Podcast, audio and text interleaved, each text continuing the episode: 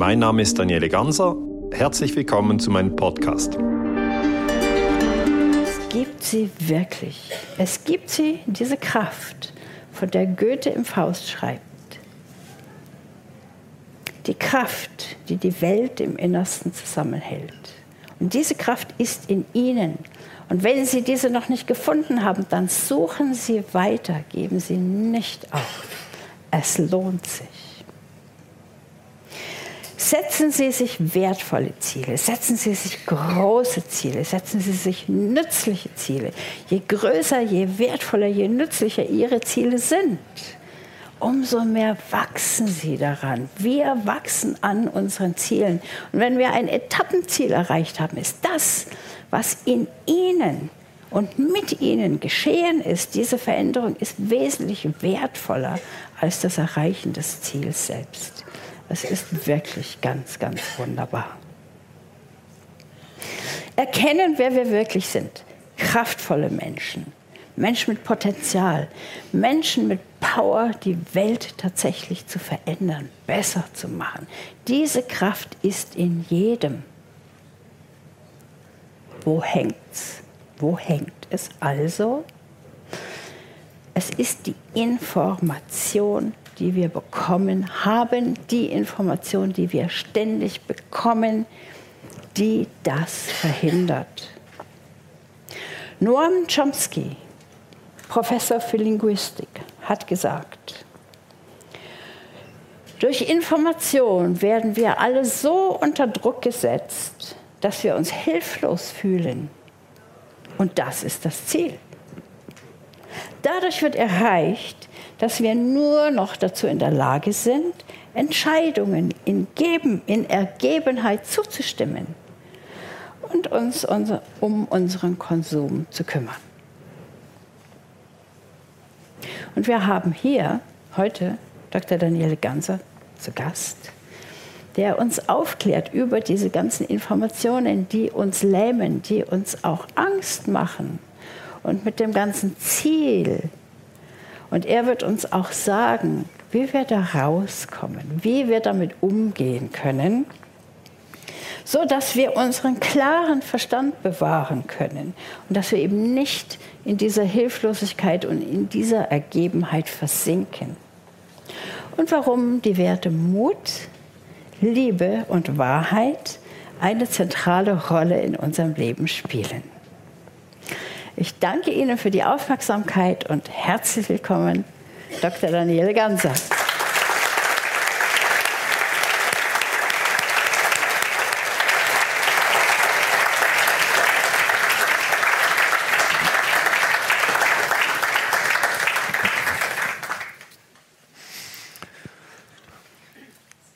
Ja, dann ähm, möchte ich mich auch ganz herzlich bedanken bei der freundlichen Begrüßung von Annette Müller. Ich war vor zwei Tagen in München. Ich wollte einfach sagen, ich bin gern in Bayern. Es ist so. ja.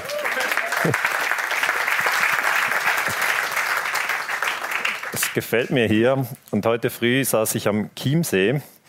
Da war so ein Steg, der ging so raus ins Wasser und die Sonne hat sich so im Wasser gespiegelt. Sie kennen das, oder? Wenn ich das Wort nur sage, Sie haben gleich das Bild, weil jeder hat das schon erlebt, wenn die Sonne im Wasser spiegelt und es glitzert so, wie wenn, wie wenn Gold auf dem Wasser liegen würde. Und da sind so ein paar Enten rumgeschwommen und, und das Schilf hat sich so bewegt. Es war einfach, ich habe gesagt, das Leben ist super. Das war, es war auch eindeutig super. Es war bewiesenermaßen super. Ich brauchte keine Studie. Es war offensichtlich sehr gut.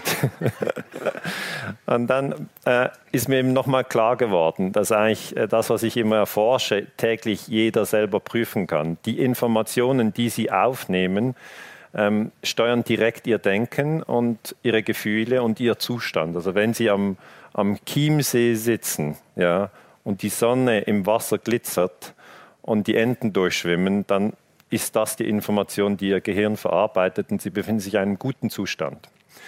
Wenn Sie hingegen ähm, Kriegspropaganda aufnehmen, jetzt mache ich einen ziemlichen Sprung vom Chiemsee zur Kriegspropaganda, aber das ist die Polarität, äh, dann haben Sie natürlich äh, in diesem Zustand, wenn Sie Kriegspropaganda aufnehmen, Gefühle wie Angst, Mut, äh, Niedergeschlagenheit, Ohnmacht. Und gerade wie Noam Chomsky, den ich in Boston am MIT auch schon getroffen habe und den ich sehr schätze, richtig sagt, wird Kriegspropaganda eingesetzt, absichtlich. Okay, man muss sich das mal klar machen. Kriegspropaganda ist nicht so etwas, das ist aus Versehen auf den Boden gefallen und sie sind reingestanden, sondern man hat geradezu eine riesen Lache ausgebreitet und wir alle warten darin drum und, und es, es, beeinflusst uns.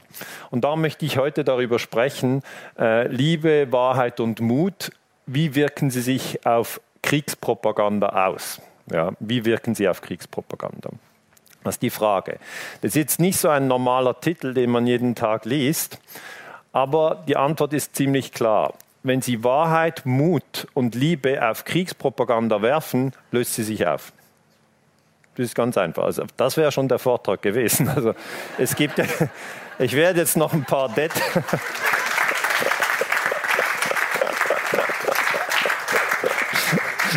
Weil, weil, die Leute fragen ja immer so irgendwie, haben sie einen Flecken auf dem Kissen oder auf der Couch, wie bekommt man das weg? Ja? Und da gibt es 5000 Tricks. Oder? Und das ist ja auch gut, wenn die Couch wieder sauber ist. Aber wir haben ein größeres Problem, wir haben Kriegspropaganda in der Welt. Wie bekommen die, wir die weg? Wenn wir mehr Computer haben, geht das nicht weg. Wenn die Leute länger in die Schule gehen, geht das auch nicht weg. Ja? Wenn wir mehr Steuern einführen, geht das auch nicht weg. Sondern es geht eigentlich nur weg. Liebe, Wahrheit und Mut, das löst das auf. Und ich möchte Ihnen das kurz erklären ähm, mit ein paar verschiedenen Beispielen. Zuerst ähm, möchte ich darlegen, dass wenn wir in die, in, die, in die Kommunikation reingehen, orientieren wir uns sehr oft an ähm, Medienmarken.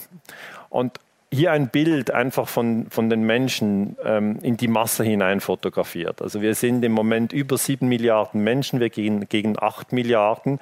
Das heißt, wir sind als Menschheitsfamilie sehr erfolgreich. Im Jahre 1800 waren wir nur eine Milliarde. Also man kann jetzt nicht sagen, wir sind eine Spezies, äh, die es nicht drauf hatten, die morgen aussterben wird. So ist es nicht. Ja. Wir haben uns netto um sechs Milliarden vermehrt und das ist immer mal grundsätzlich ein, ein Beispiel für Erfolg, wenn man sich vermehrt. Das Bessere wäre noch, wenn wir gesund und glücklich wären. Okay, und da sind wir noch sozusagen in einem Bereich, wo wir uns verbessern können. Wir sind jetzt einfach mal mehr. Das, das haben wir erreicht. Jetzt sollen wir, wenn wir schon mehr sind, sollen wir noch versuchen, dass wir gesünder und glücklicher sind. Und da hat eben Kriegspropaganda eine, eine sehr schlechte Wirkung.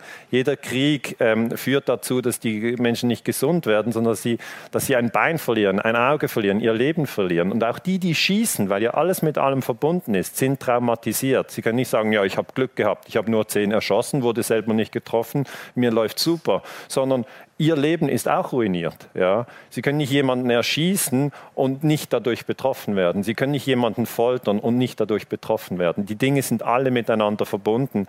Und darum haben wir sehr, sehr viele Selbstmorde, gerade bei den amerikanischen Soldaten. Es sind 70 pro Tag, das sind richtig viele. Das heißt, wenn man die Dinge genauer anschaut, sieht man einfach, dass alles mit allem verbunden ist. Und das ist eine erste Einsicht, die sehr, sehr wichtig ist. Also immer diese, wenn wir an die Themen rangehen und denken, ja, das betrifft mich nicht. Doch, alles ist mit allem verbunden. Oder wenn man sagt, ja, wenn ich jetzt etwas ändere, hat es ja keinen Einfluss. Doch, es hat immer einen Einfluss, weil alles, was sie denken, äh, ist mit anderem wieder vernetzt. Und wenn sie sich aus der Kriegspropaganda lösen, also wenn das äh, sozusagen ihr Entscheid ist, dann hilft das anderen, sich auch aus der Kriegspropaganda zu lösen.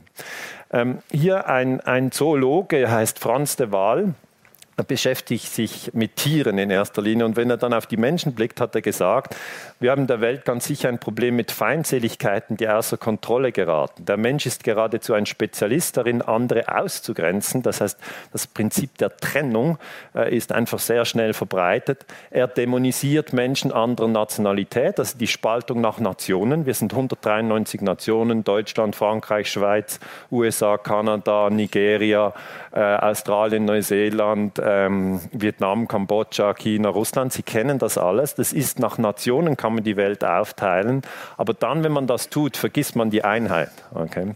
Oder man kann es aufteilen in die Religionen, das heißt Christen und die Christen noch in Protestanten äh, und Katholiken trennen, dann die Juden und dann die Hindus und die Muslims und die Atheisten, dann haben sie die Welt wieder fragmentiert ähm, und das erzeugt Ängste und Wut. Diese Gruppen nennen wir dann schnell Unmenschen oder Tiere. Das ist ja etwas, was wir immer wieder hatten, oder?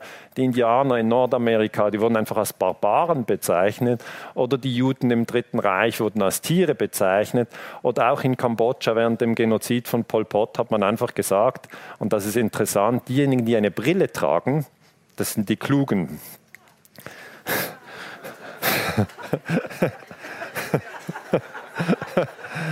Und das Zweite, was man gesagt hat, das Zweite, was man gesagt hat, die Klugen beuten die anderen aus. Das ist die Oberschicht. Da müssen wir die umbringen. Ja?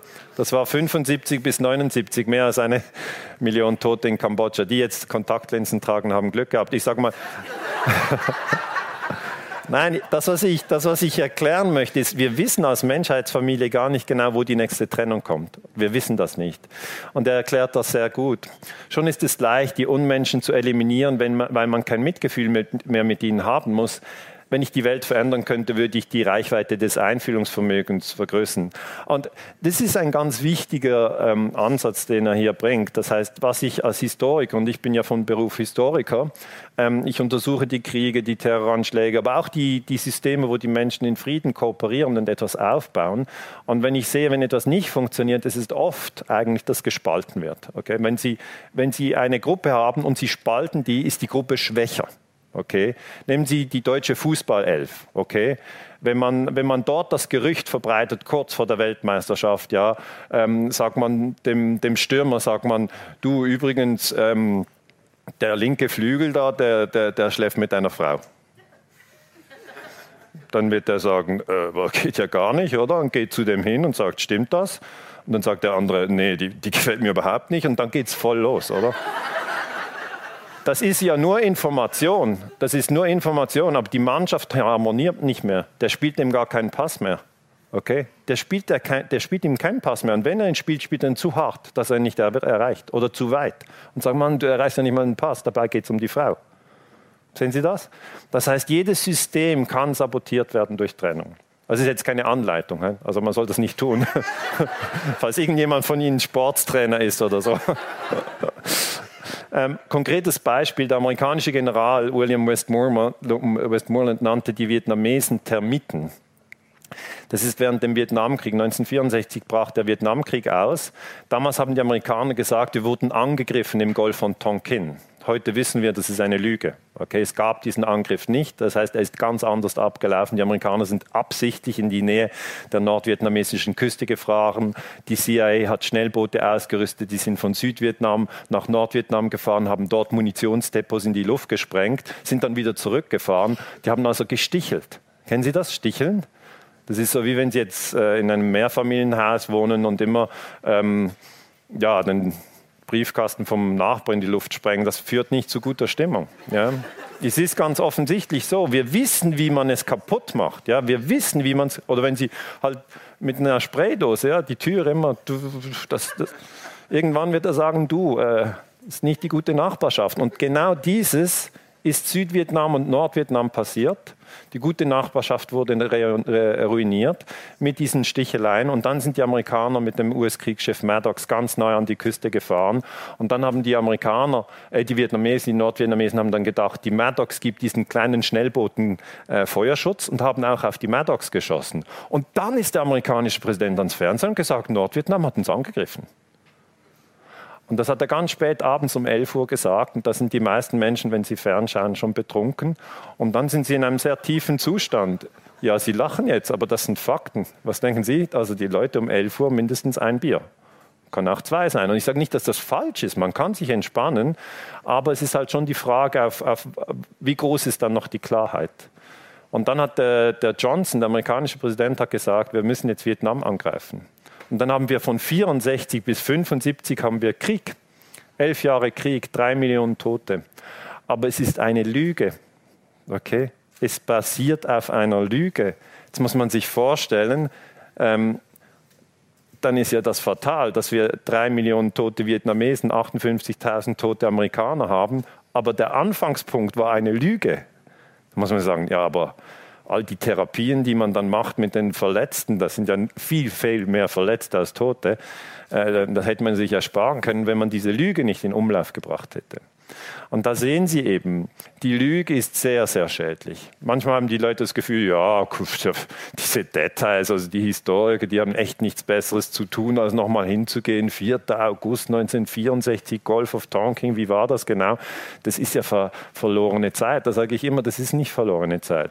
Wir müssen da hingehen, wo es anfängt. Danach haben Sie eine Kausalkette, die dieses ganze Gebiet zerstört. Da haben Sie Napalm, da haben Sie Agent Orange, da haben Sie deformierte Kinder, wenn die geboren werden durch die Chemikalien, die eingesetzt werden, das geht über Generationen. Okay? Und wenn man diese Kausalkette klar erkennt, dann sagt man, Finger drauflegen und sagen, hier, hier hat es schon angefangen mit der Lüge. Und dann kam die Gewalt. Sie können sich das vorstellen wie eine Münze. Eine Seite ist die Gewalt, die andere Seite ist die Lüge. Und sie bekommen die Gewalt nicht weg, wenn sie in der Lüge bleiben. Und Sie können auch nicht sagen, ich bin in der Lüge und die Gewalt wird nicht kommen. Doch, das hängt zusammen. Und das kenne ich aus ganz, ganz vielen Kriegen. Ich sage ganz offen, der Reichstagsbrand 1933, meiner Meinung nach von den Nazis selbst gelegt. Natürlich wird dann immer gesagt, das war Marinus van der Luppe, ein verrückter Holländer und so. Und den hat man auch festgenommen und, der, und getötet, ja. Aber das ist nicht die ganze Story. Das heißt, man muss genau hinschauen. Und wenn man genau hinschaut, wird man sehen, die Massen, also wir, werden immer wieder getäuscht, außer wir wachen auf. Außer wir sagen, so war es doch gar nicht. Und die Hippies, ich bin großer Freund der Hippies, ähm, die haben recht gehabt. Ja, die haben ja dann demonstriert und gesagt, ja, dieser ganze Vietnamkrieg hört doch auf, sind doch auch Menschen. Ja, und die haben das richtig begriffen. Die haben gesagt, das geht doch nicht, wir können doch nicht Vietnam bombardieren. Die haben ja nichts gemacht. In einem konkreten Beispiel haben wir ein Massaker in einem Dorf, das ist ähm, am 16. März 68 haben die Soldaten in Mülay ein, ein Massaker gemacht, 504 Zivilisten getötet, 173 Kinder, 76 Babys, viele Frauen wurden vergewaltigt. Das war ein Kriegsverbrechen der USA. Und mich interessiert ja nicht nur das, das Phänomen an und für sich, es gab viele solche Massaker, aber das Massaker von Mülay ist daher interessant, weil der diensthabende Offizier danach festgenommen wurde, was sehr selten passiert, und vor am Gericht aussagen musste. Und das ist für mich interessant, weil wenn der Mensch wiederum spricht, dann zeigt er die eigene Indoktrination. Verstehen Sie das? Immer wenn der Mensch spricht, zeigt er seinen Bewusstseinszustand. Also was Paul über Peter sagt, sagt mehr über Paul als über Peter. Okay? Durch ihre Kommunikation machen sie ihren Bewusstseinszustand äh, öffentlich und das ist für den Historiker interessant. Und jetzt hören wir mal dem Soldaten zu. Das ist der diensthabende Offizier, heißt William Calley, und er sagte, ich habe an diesem Tag in Milai keine Menschen getötet, nicht ich als Person tat es. Ich tat es für die Vereinigten Staaten von Amerika, mein Land. Und wir waren nicht da, um menschliche Wesen zu töten, wir waren da, um eine Ideologie zu töten, um den Kommunismus zu zerstören. Okay, jetzt lassen Sie es einfach mal stehen und gehen nochmal zurück. Also die Tatsache ist, 500 Zivilisten wurden getötet, darunter 173 Kinder. Das sind einfach die Fakten. Der Mensch sagt aber, ich habe keine Menschen getötet. Das ist schon mal eine falsche Aussage. Okay, wenn Sie 170 Kinder töten und sich selber einreden, Sie haben nicht 170 Kinder getötet, sind Sie nicht in der Wahrheit. Okay? Und das ist das Problem der Mensch ist durchaus fähig, die Wahrheit total zu verlassen. Okay? Also wir können uns belügen in einer, in einer Dimension, wie das sonst niemand kann. Also niemand kann sich selber so gut belügen wie er eben selber. Ja? Also sie würden so viele Lügen von anderen nicht akzeptieren, aber was man über sich selber dann sich so zurecht fantasiert, ist abgefahren. Und was er dann sagt, ähm, ich tat es für die Vereinigten Staaten, ist genau dieser Mechanismus, den ich Ihnen schon zuvor erklärt habe. Man kann die Menschheitsfamilie spalten in Nationen. Und dann wird eine Nation sagen, ich bin sozusagen unter der Flagge von Amerika und ich kämpfe gegen diese andere Flagge, weil die andere Flagge ist ja böse. Wenn Sie jetzt keine Länder hätten, ja, wenn Sie die Welt natürlich mit einem Satellitenbild beobachten, sehen Sie, es gibt die Ländergrenzen gar nicht. Also das ist das Abgefahrene. Ja. Also das, was Sie in der Schule lernen, hier Russland, äh, hier äh, Tadschikistan, hier Usbekistan und hier Kirgistan, und dann schauen Sie ein Satellitenbild an, dann denken Sie, du, das wäre jetzt noch schwierig, das hier einzuzeichnen. Wo sind denn da die Landesgrenzen? Weil wir lernen es ja in der Schule so, dass irgendwie Russland rot ist und Deutschland blau und Frankreich orange. Aber wenn Sie von, von, von, der, von der Welt, vom Weltall außen schauen, ist gar nicht Deutschland blau. Oder was auch immer für eine Farbe. nee, was auch immer für eine Farbe Ihr Schulatlas hatte. Aber man hat ja dann das Gefühl, ja, so ist es. Aber als Historiker kann ich Ihnen natürlich sagen, das ist nur ein Gedanke. Es ist nur ein Gedanke. Und dann gibt man jedem einen Pass und, und natürlich ist es ein Kulturraum, das ist es, aber der Kulturraum äh, ist, ist viel, viel übergreifender. Und in diesem Fall äh, ist eben die, die Verwirrung diese, dass er sagt, ich tat es für die USA und äh, wir waren nicht da, um menschliche Wesen zu töten, wir wollten eine Ideologie töten. Jetzt Achtung, eine Ideologie ist im, im Kern, also in der historischen Forschung, ist eine Ideologie einfach eine Summe von Gedanken. Das ist eine Ideologie. Und Sie können eine Summe von Gedanken nicht erschießen. Okay, Sie können durch die Gedanken durchschießen und dann ähm, passiert genau gar nichts. Also hier im Raum sind Gedanken, ja, die sind so ein bisschen noch um Sie herum, ja. Und wenn Sie da so reinschneiden, gehen die nicht kaputt. Sie können einen Gedanken nicht erschießen. Und wenn Sie eine Person erschießen, erschießen Sie nur den Körper und die Ideologie bleibt. Okay, die Menschen, die die Ideologie teilen, teilen sie vielleicht sogar noch schneller. Also sie können eigentlich die Ideologie nicht so ausrotten, wie er das hier versucht hat. Und natürlich ist es einfach eine, ein Beispiel, wie man durch Kriegspropaganda selber total getäuscht werden kann. So, wie kommt man da raus? Ich habe diesen Begriff Menschheitsfamilie sehr, sehr gerne. Warum? Er überwindet alle Trennungen. Okay, Trennung nach Religion, Trennung nach Alter, Trennung nach ähm, Nationalität. Und darum sage ich immer wieder, wir sind eine Menschheitsfamilie. Also alle hier im Raum gehören zur Menschheitsfamilie, aber auch Putin und Trump und Angela Merkel. Also Sie müssen sich das vorstellen, alle gehören zur Menschheitsfamilie. Und es ist ganz wichtig, dass wir dieses Prinzip verstehen, weil dann verstehen wir das Verbindende. Und das Gehirn funktioniert so, und das hat man in der Neurowissenschaft genau herausgefunden, dass die Themen, die wiederholt werden, die graben sich in den Hirnwindungen ein. Okay? Also sage ich jetzt immer in meinen Vorträgen, wir sind eine Menschheitsfamilie. Das ist kein Zufall, dass ich das mache, sondern das gräbt sich in die Hirnwindungen ein. Und wenn Sie sich irgendein Wort von meinem Vortrag, und da sind viele Wörter aneinandergereiht, merken, merken Sie bitte dieses, Menschheitsfamilie. Und indem ich es etwa fünf oder sechs Mal sage, weil Menschheitsfamilie wirklich ein wichtiges Wort ist, ähm, gräbt es sich tiefer ein.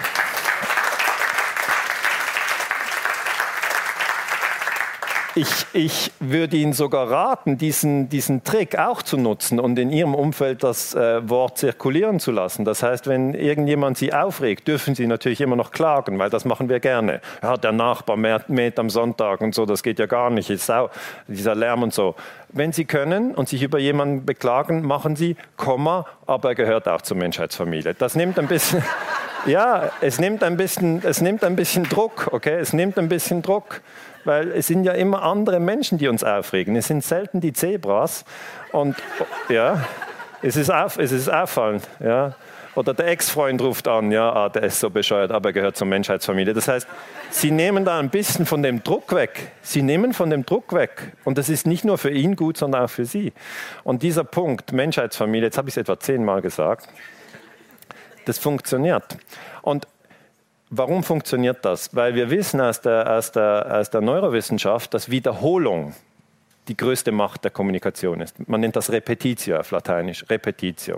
Und ich mache mit Ihnen jetzt einen Test. Sie müssen keine Angst haben, es macht nicht weh. Ich sage einen Satz und Sie müssen ihn im Kopf fortführen, ohne dass Sie die Lippen bewegen. Und dann werde ich testen, wer den Satz fortführen kann. Der Satz geht so. Haribo macht Kinder froh. Und jetzt müssen Sie den Satz vervollständigen. Und jetzt möchte ich ein Handzeichen, wer den Satz fertig bekommt. Ja, bedenklich, oder? Bedenklich. Er heißt, Haribo macht Kinder froh und Erwachsene ebenso. Okay. Die Frage ist ja, warum weiß man das? War das Pflichtstoff vom Abitur? war es nicht? Nein, war es nicht. War es nicht. Es ist nur Repetition. Okay, sehen Sie die Kraft von Repetition? Das ist die Kraft von Wiederholung. Nur, jetzt ist natürlich die Frage, was nützt einem das? Man ist in einer Lebenskrise und fragt sich, an was kann ich mich erinnern? Haribo macht Kinder vor, okay. Das wird mich auch nicht rausholen.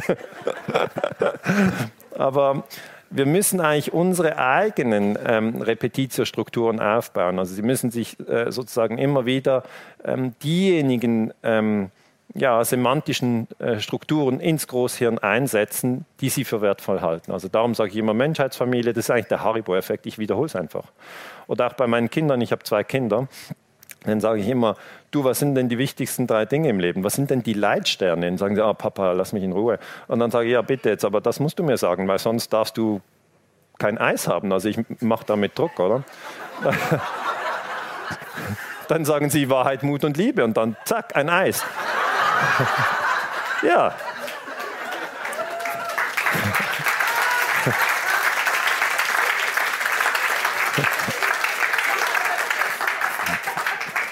Das mache ich immer. Ja. Meine Tochter, die ist 13, die fragt, darf ich bei ähm, Rahel schlafen? Dann sage ich, mm, nein, außer du weißt die drei wichtigsten Dinge im Leben. Und das ist Konditionierung, ja. Das ist Konditionierung. Und wir sollten uns nicht darüber ärgern und sagen, boah, der Mensch kann konditioniert werden. Das ist ja schrecklich. Wäre das hoffentlich, wenn das nicht so wäre, wäre es besser. Nein, es ist okay. Das heißt, wir gehen ja auch meistens auf den Füßen und nicht auf den Händen. Also wir müssen zuerst sehen, das sind die Umstände. Und wenn wir sehen, das sind die Umstände, dann müssen wir uns einfach anders konditionieren. Und das können wir selber machen. Menschheitsfamilie, habe ich schon gesagt, ist ein ganz wichtiges Wort. Jetzt haben wir aber Führer, Führer, das heißt Präsidenten, Premierminister, die dieses Prinzip Menschheitsfamilie verraten. Das heißt, wir haben keine Ethik in der Führung. Ein Beispiel in, in Brasilien, vielleicht kennen Sie ihn nicht, ist ein neuer Präsident, Jair Bolsonaro. Er wurde am 28. Oktober gewählt. Er ist jetzt im Moment der Präsident von Brasilien und er sagt Dinge wie, er wolle lieber einen Toten als einen schwulen Sohn. Und einer politischen Gegnerin hat er gesagt, dass sie zu hässlich sei, um, zu vergewalt um vergewaltigt zu werden. Und der Mann ist jetzt Präsident. Da kann ich Ihnen sagen, ich habe den nie persönlich getroffen, aber er hat wenig ähm, ethische Orientierung, weil wenn er so spricht, ja, dann ist er ein Spalter. Und leider haben wir sehr, sehr viele Spalter. Und das heißt aber nicht, dass man äh, sozusagen in, in, eine Depression versinken muss und denken, oh, dann, dann, dann sind wir verloren, sondern es reicht, wenn Sie sagen, er gehört auch zur Menschheitsfamilie. Es reicht, denke ich. Er hat zwar das Prinzip verraten, aber er gehört trotzdem dazu. Es ist einfach im Moment nicht sehr bewusst. Ja.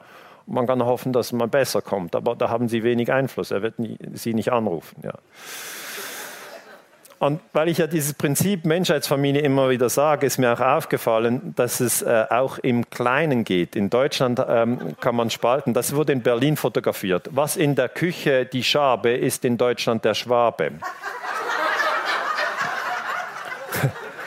Also, das habe ich, das ich ja nicht selber gesehen, sondern das hat jemand gesehen, der meine Vorträge gesehen hat. In einem Fahrstuhl hat das jemand hingeschrieben in Berlin und der hat das fotografiert. Und der, der es fotografiert hat, ich, find, ich weiß jetzt nicht, ob man in einen Fahrstuhl schreiben darf, äh, vermutlich nicht, aber der hat einfach in Rot noch unten dran geschrieben, Menschheitsfamilie. Hat gesagt, ich habe hier was Spaltendes gesehen, ich habe es mal ähm, kommentiert. Und die Leute, die das verstehen, ja, die sind viel wacher in ihrem Denken. Viel wacher. Sie sehen sofort die Spaltung, weil sie müssen natürlich verstehen, der eine denkt, ja, eine Schabe ist doch egal, kann man ja mal machen, ist ja nur ein kleiner Scherz. Da sage ich als Historiker, nein, ist kein kleiner Scherz, weil eine Schabe darf man zertreten. Okay?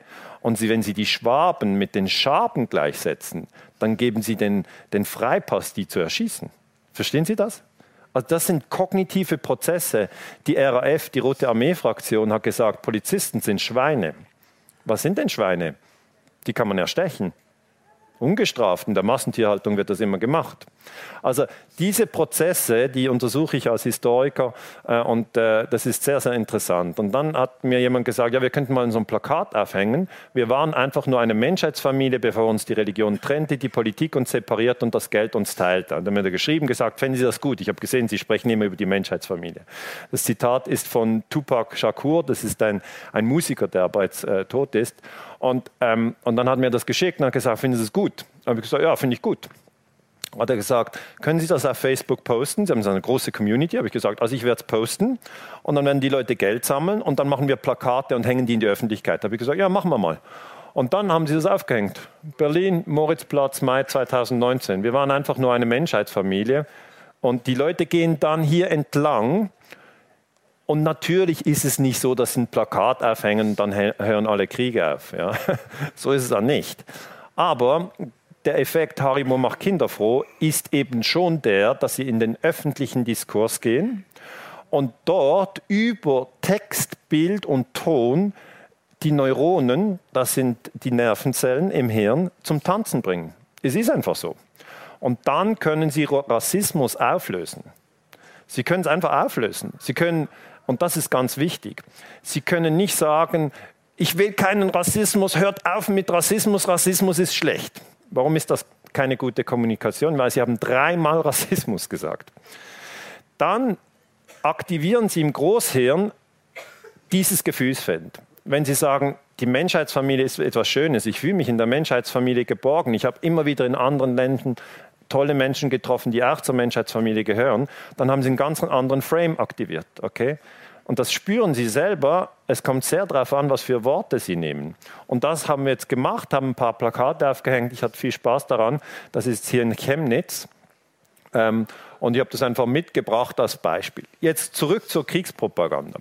Die Kriegspropaganda steuert Ihre Neuronen direkt. Was sind die Neuronen? Das sind Nervenzellen. Wo sind die? Wenn Sie hier die Ohren anfassen, sind Sie ganz nahe dran. Okay? Die Nervenzellen sind hier. Also zwischen hier und hier und hier und hier. Sie sind ganz nahe. Wir wissen, wo sie sind. Und es sind Millionen von Nervenzellen. Die haben Sie alle dabei heute. Ja? Und das Interessante ist, wir sind immer ganz nahe dran bei den Nervenzellen. Also die Männer, wenn sie rasieren, sind sie nahe dran, also sind sie ein bisschen näher bei den Zähnen als bei den Zellen, aber immerhin. Und die Frauen, wenn sie sich schminken, sind sie ganz nahe bei diesen Nervenzellen. Aber es gibt jetzt weltweit einen Kampf um diese Nervenzellen. Okay? Es ist so. Weil, wenn man ihre Nervenzellen lenken kann, kann man all ihr Geld bekommen. Es ist so. Wenn man ihre Nervenzellen lenken kann, kann man sie in einen Krieg schicken. Es ist so. Das heißt, um diese Nervenzellen ist ein Riesenkampf entbrannt. Und die gute Nachricht ist die, dass man als Mensch einen klaren Überblick bekommen kann, wie dieser Kampf läuft, weil die Nervenzellen werden nur über vier Kanäle beeinflusst. Rechtes Auge, linkes Auge, rechtes Ohr und linkes Ohr. Das ist alles. Okay? Halten Sie bitte Acht auf diese vier Kanäle, Ihre Augen, Ihre Ohren. Die Nervenzellen werden durch Bilder beeinflusst. Das ist das, was Sie sehen. Sie werden durch Text beeinflusst. Das ist das, was Sie hören. Äh, also Text, Entschuldigung, vorgelesener Text, Audio, Radio, das ist, was Sie hören. Oder wenn Sie es lesen, ja, ist wieder über die Augen. Aber es ist immer Augen, Ohren, Augen, Ohren. Und hier ein Beispiel. Der Colin Powell ist der amerikanische Außenminister von Präsident Bush. Der hat am 5. Februar 2003 dieses, dieses Fläschchen, weißes Fläschchen im UNO-Sicherheitsrat hochgehalten und gesagt, der Saddam Hussein vom Irak, der hat Massenvernichtungswaffen. Was passiert kognitiv? Das Auge sieht das Fläschchen, es hört, was er sagt und zick, zack, zack, haben Sie es im Kopf. Das geht so schnell, okay? Und da möchte ich die Menschen darauf aufmerksam machen, dass die Informationsflüsse viel schneller sind als die Nahrungsflüsse. Okay, später hier werden wir essen. Da gibt es verschiedenes Essen. Da können Sie also da sich beobachten, wie Sie später an diesem Buffet entlang gehen und dann sehen Sie, das werde ich essen, das werde ich nicht essen. Okay? Sie haben Zeit. Sie können sagen, das möchte ich nicht, das möchte ich. Das, was Sie essen, baut Ihr System auf, wird zu Zellen. Das, was Sie hören, baut Ihr Gehirn auf, aber es geht so schnell, dass es schon drin ist. Ja. Sie können da nicht sagen, ich schaue nur so ein bisschen hin, es ist schon drin. Machen wir wieder einen Test. weil eine im Raum sagen, nein, nein, stimmt nicht, bei mir nicht. Und so, doch, doch, machen wir einen Test. Wir machen wieder einen Test, macht nicht weh. Hören Sie genau zu. Denken Sie jetzt nicht an ein Zebra. Schon drin, oder? Wollen Sie es nochmal versuchen? Denken Sie bitte nicht an Italien. Wenige waren in Thailand. Das heißt, dieser Punkt, oder? Dieser Punkt ist, das Informationssystem läuft so schnell, dass die Neuronen alles sofort nachbilden, was sie hören. Gut, in diesem Fall sagt er, Saddam Hussein hat Massenvernichtungswaffen. Jetzt wissen wir, es ist gelogen. Da hier drin könnte Malerfarbe gewesen sein. Wie erreicht uns das? Das erreicht uns über die Medien, zum Beispiel Bildzeitung, eine sehr, sehr schlechte Zeitung, ein Frontalangriff auf ihre äh, Nervenzellen. Das sind Saddams Waffen, Chemiebomben, Giftflugzeuge, Biowaffen, Raketenbunker. Was passiert damit? Damit wird in einem Menschen Hass und Angst erzeugt. Und das ist das Ziel von Kriegspropaganda. Es ist so einfach. Es, es ist, war nie das Ziel von Kriegspropaganda, sozusagen das, das Wort Menschheitsfamilie in Umlauf zu bringen. Okay? Weil es funktioniert gar nicht. Dann können sie überhaupt keinen Angriff mehr machen. Die Panzer können sie nicht mehr mal verkaufen. Also es ist echt eine Bankrotterklärung. Muss man schauen, dass dieses Wort auf die Seite gebracht wird, sondern man muss Angst erzeugen. US-Außenminister Paul legt in der UNO Beweisfotos vor. Das war aber alles Lüge. Das Problem ist jetzt, das Hirn, wenn es das ganz viel hört, also in dieser Zeitung, dann noch bei ZDF, dann noch Spiegel Online, dann glaubt das, das Gehirn das. Und da sollte man wieder Goebbels lesen. Goebbels war der Propagandaminister von Hitler und er hat ganz klar gesagt, es spielt keine Rolle, ob eine Information wahr oder falsch ist. Es reicht, wenn sie immer wiederholt wird und auf allen Kanälen läuft. Dann sind wir als Menschen sehr oft geliefert. Später hat Paul sich entschuldigt, er fühle sich furchtbar, dass er vor der UNO angebliche Beweise für Massenvernichtungswaffen vorgelegt haben, die sich ja falsch erwiesen haben. Die Rede sei ein Schandfleck in seiner politischen Karriere. Das ist 2005, aber die Rede ist 2003. Und der Krieg fängt 2003 an, das heißt, hier sind viele schon tot. Okay? Im Irakkrieg haben wir eine Million Tote. Und da ist wieder der Punkt, auf den ich raus möchte. Kriegspropaganda ist kein theoretisches ähm, Projekt, das vielleicht irgendwann mal passieren will, wird, okay, sondern das können Sie live beobachten in Ihrem eigenen Leben. 2003 waren die meisten hier im Raum dabei, okay. 2003 hat die Kriegspropaganda in Deutschland, in der Schweiz, in den USA und auch in Großbritannien die Menschen erfasst. Viele hatten tatsächlich Angst, dass Saddam Hussein Atomwaffen oder Biowaffen oder Chemiewaffen hatten. Das Gleiche läuft im Moment mit dem Iran. Das heißt, die, die Kriegspropaganda-Rhetorik ja, erzeugt immer diese Ängste. Und wie kann man da raus? Ja, die Leute sagen, aber das ist ja blöd und wie komme ich da raus? Es ist nicht schwierig. Es ist nicht schwierig. Sie können sich an Liebe, Wahrheit und Mut orientieren und dann sind Sie draußen. Sie sind dann draußen. Wenn Sie Liebe, Wahrheit und Mut äh, sozusagen auf die Kriegspropaganda gießen, löst sie sich auf keine Hexerei, sondern sie bleiben einfach zentriert und sagen, ist, ist, ist, ist denn der Irakkrieg, was würde die Liebe dazu sagen? Und die Liebe sagt immer, dass man sich nicht töten soll. Das ist ganz einfach. Man sagt nicht, das ist ein wunderbares Liebespaar, sie haben sich gerade erschossen. Okay? Ja, nein, ich spitze es ein bisschen zu, einfach, dass es deutlich wird. Ja? Die Liebe sagt immer, das Leben ist heilig. Das ist die Liebe. Natürlich gibt es viele äh, Diskussionen, Bücher, Filme, alles über die Liebe. Die Liebe ist ein Riesenthemenfeld, das kann ich hier nicht abdecken. Aber ich kann es ja nur aus der Sicht der Kriegspropaganda sagen. Niemals geht die Liebe mit dem Töten zusammen. Das geht nicht. Was ist denn die Wahrheit? Die Wahrheit ist der Punkt, wo etwas richtig dargestellt ist. Wenn es verdreht ist, ja, dann ist es nicht die Wahrheit. Wenn jemand Ihnen sagt, Paris ist die Hauptstadt von Italien, okay, dann ist das nicht die Wahrheit. Es ist nicht die Wahrheit.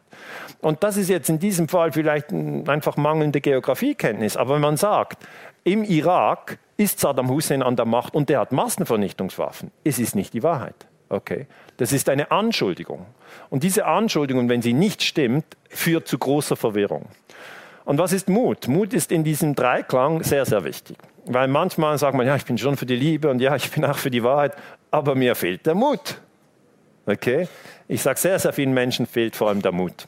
Es fehlt ihnen der Mut und sie denken, ja, wenn ich das anspreche, dann äh, was wird denn mein Partner, was wird mein der Nachbar und die Eltern und die Schule oder überhaupt da, wo ich studiere gerade, das ist nicht angebracht, wenn ich das anspreche und kurzum, sie gehen nicht mit dem Mut.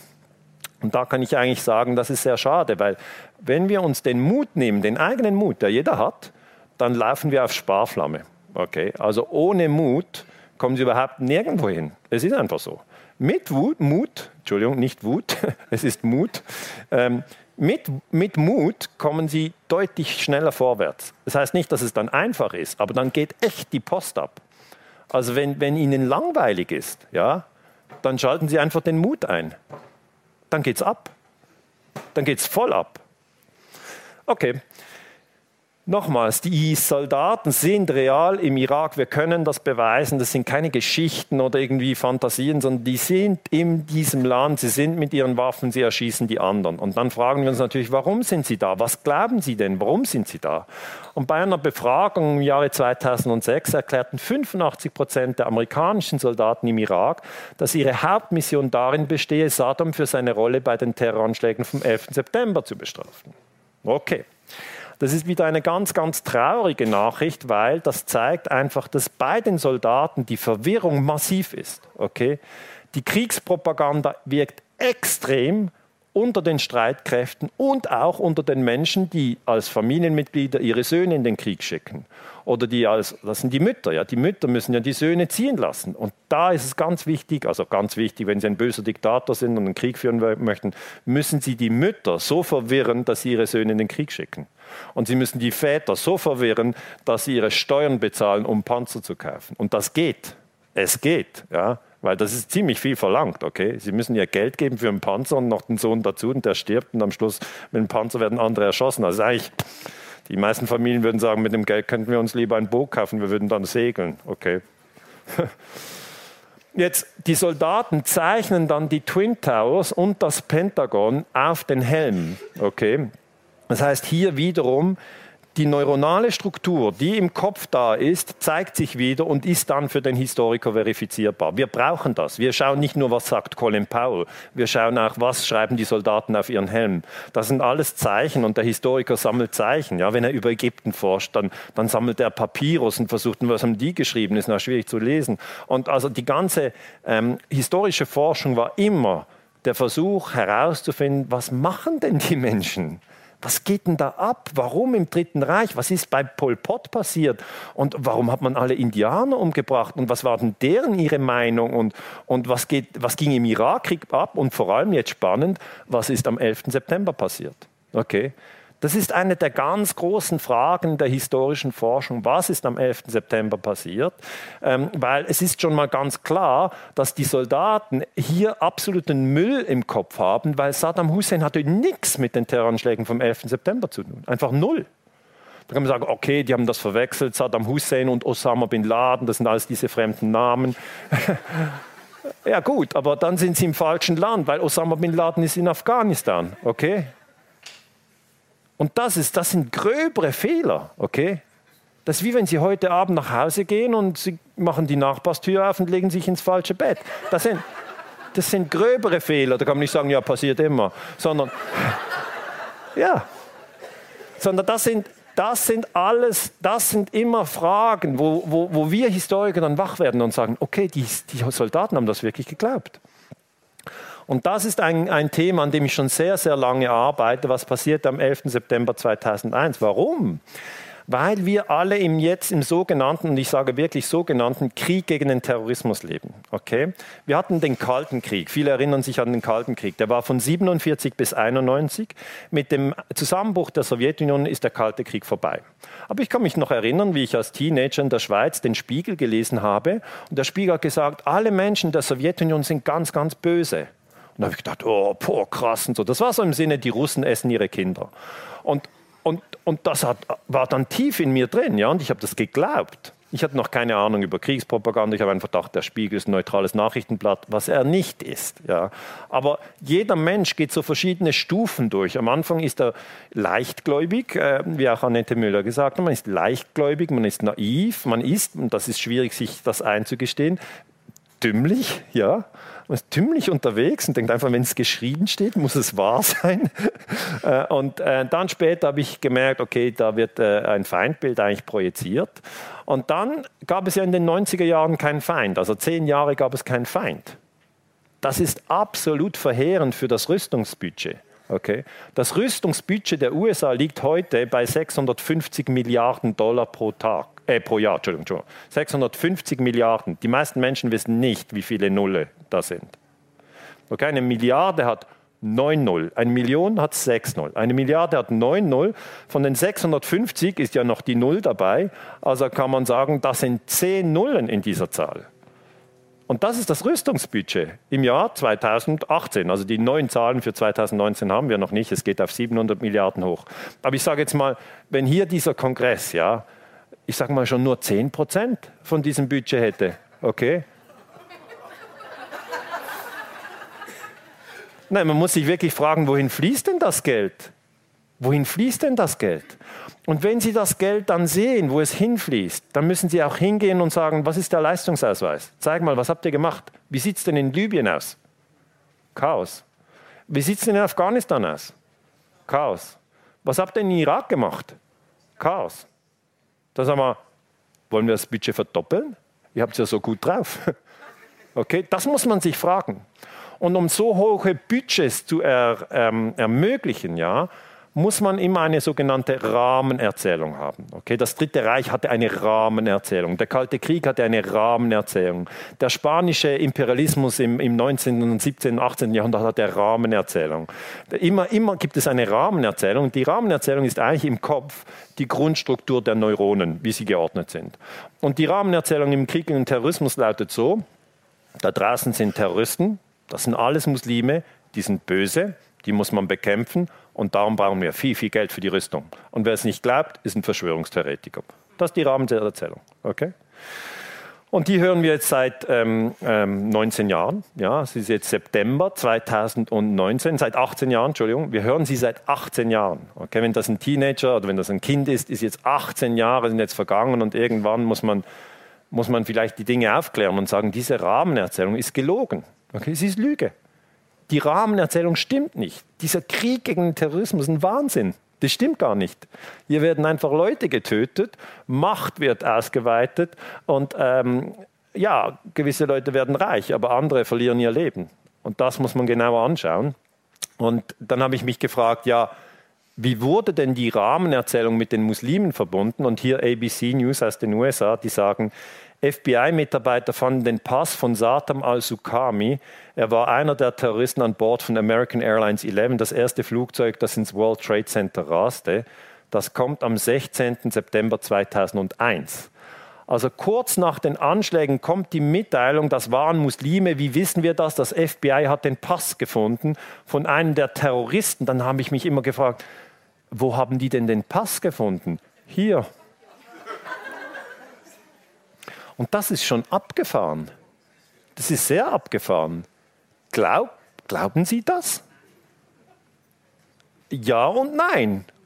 Oder nein oder ja oder Achtung. Das sind die Hirnwindungen. Das ist immer die Frage. Wie, wie, wie? Also der Flieger fliegt in diese Twin Towers. Der Mann ist im Flieger. Da brennt's. Der Turm fällt zusammen. Und das FBI hat echt Glück. Die finden noch den Pass.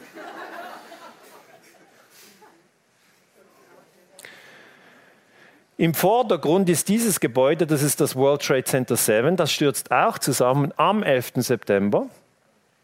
Das ist dieses Gebäude, das sind ja die Twin Towers, die stürzen zusammen. Und die meisten Menschen haben gesehen, Flieger, Flieger, Turm, Turm. Und für sie ist das der 11. September, ja. Weil sie haben am Fernsehen zwei Türme gesehen. Wenn sie aber achtsam sind, wenn sie wach sind und die Daten prüfen, werden sie sehen, es waren nicht zwei Türme, die zusammengestürzt sind, sondern drei. Okay? Es sind die Twin Towers und das WTC 7. Und das ist das WTC 7, das ist auch zusammengestürzt am 11. September, aber da ist kein Flieger rein. Okay? Und das ist natürlich dann wieder die Kniffelaufgabe für die Historiker. Ich gehe nochmal zurück. Sie haben zwei Flieger, aber drei Türme.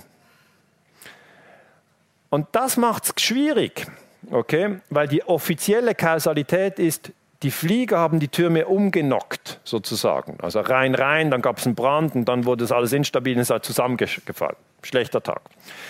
Und ja, und dann habe ich gefragt, ja, in den dritten Turm ist kein Flieger rein, warum ging das auch runter? Als Solidarität? Und das muss man sich fragen. Das sind ganz offensichtliche Fragen, die man sich stellen muss, wenn man wach ist. Und dann die erste Frage, die man sich immer stellen muss, ist es denn sicher, dass das dritte Gebäude eingestürzt ist? Und die Antwort ist ja, es ist 100% sicher. Die zweite Frage, die man sich stellen muss, ist es denn sicher, dass da kein Flieger reingeflogen ist? Und die Antwort ist ja, es ist 100% sicher, dass kein Flieger in das World Trade Center Nummer 7 reingeflogen ist. Und was mich interessiert hat, ist diese Symmetrie. Es geht symmetrisch runter. Und dann habe ich mit Baustatikern in der Schweiz gesprochen und die haben mir gesagt, es ist mit großer Wahrscheinlichkeit gesprengt worden. Dann habe ich gesagt, ja, Sprengung haben wir doch eigentlich nicht. Und dann haben sie gesagt, das ist jetzt Ihr Problem, Sie sind ja der Historiker. Und das wird oft vergessen. Wir schreiben die Geschichtsbücher. Okay? Das, was Ihre Kinder in der Schule lesen, das schreiben wir. Was sollen wir jetzt schreiben? Am 11. September wurde WTC 7 gesprengt. Sollen wir das schreiben? Und was haben wir für Probleme, wenn wir das schreiben? Okay, was ich mich dann die Historiker sind sehr vorsichtig, äh, zuerst mal schlau gemacht habe, ist, warum haben denn die meisten Menschen den Eindruck, es sind zwei Gebäude? Ähm, dieser Eindruck entsteht durch das Fernsehen. Das Fernsehen ist eine hypnotische Maschine. Okay? Man kann damit die Leute hypnotisieren. Ähm, und wenn Sie nur zwei Türme sehen, gehen Sie da weg und denken, es sind zwei Türme. Und dann fragen die Leute, warum ist es denn so? Ja, das, das war so auf ZDF. Und ZDF, das ist sozusagen die neue Kirche. Und wenn das der Pfarrer so sagt, dann ist es so. Und dann sage ich, ja, aber Leute, Leute, das waren drei Gebäude. Nein, kann nicht sein, es war nicht am ZDF. Und das ist der Punkt, oder? Dass die Leute dann als Referenz ihren, ihren Sender nehmen, auch Qualitätssender wie RTL 2, und dann äh, sind, sind die Leute da völlig verhaftet. Ja? Und dann habe ich dann geprüft, ob vielleicht ein anderer Fernsehsender darüber gesprochen hat. Und dann habe ich äh, BBC World habe ich gefunden. Die haben über den Einsturz von WTC 7 ge gesprochen. Habe ich mich gefreut. Habe ich gesagt, okay, ähm, das Vertrauen in den Fernseher ist noch nicht ganz weg. Ähm, BBC World hat berichtet, aber Problem, die haben zu früh berichtet. Die haben 20 Minuten zu früh berichtet. Das Gebäude steht noch hinter der Journalistin, während sie vom Einsturz berichtet. Und das ist nicht gut. Ja, sie, sie schmunzeln. Sie schmunzeln, aber für mich ist das die Arbeit. Oder wir müssen die Geschichte schreiben. Und dann äh, berichtet sie in den 5 Uhr Nachrichten und das Gebäude geht um 20 nach 5. Das heißt, es ist 20 Minuten lang Fake News. Und sie hat sich dann entschuldigt und gesagt, das war ein Fehler.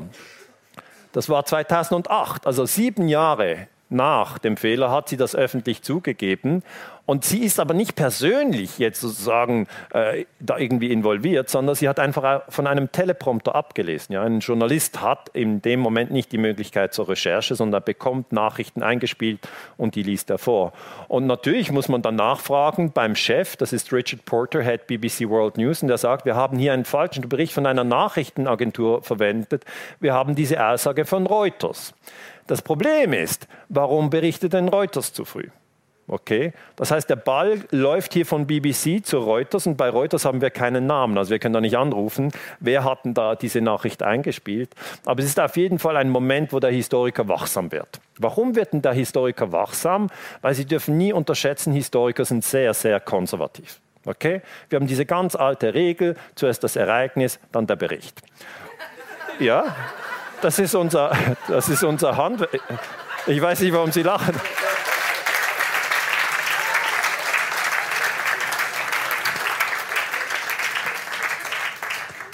Aber es ist tatsächlich, wenn Sie die Wahrheit suchen, müssen Sie sich an diese Grundregeln halten. Ja? Wenn zuerst der Bericht und dann das Ereignis kommt, dann, dann machen wir so, bitte kann ich das nochmal haben, oder? Und dann gehen wir rein, oder? Das ist uns völlig egal, wann das passiert ist. Wir gehen dann nochmal rein und sagen, okay, und dann schaue ich mir das aber an. Jane Stanley auf YouTube schaue ich mir an, wie sie selber sagt, ja, ich habe das zu früh berichtet. Da sage ich nicht, irgendjemand hat das gesagt, sondern ich will wissen, ob sie das selber zugibt. Und wenn sie es selber zugibt, und das gibt sie selber zu, dann ist es ein Fakt. Dann kommt es in die Geschichtsschreibung. Dann sage ich, aber gut, dann sind wir aber zum 11. September nicht sehr gut informiert. Da stimmen ja die ganz groben Dinge nicht. Anzahl Gebäude stimmt nicht, Journalistin berichtet zu früh.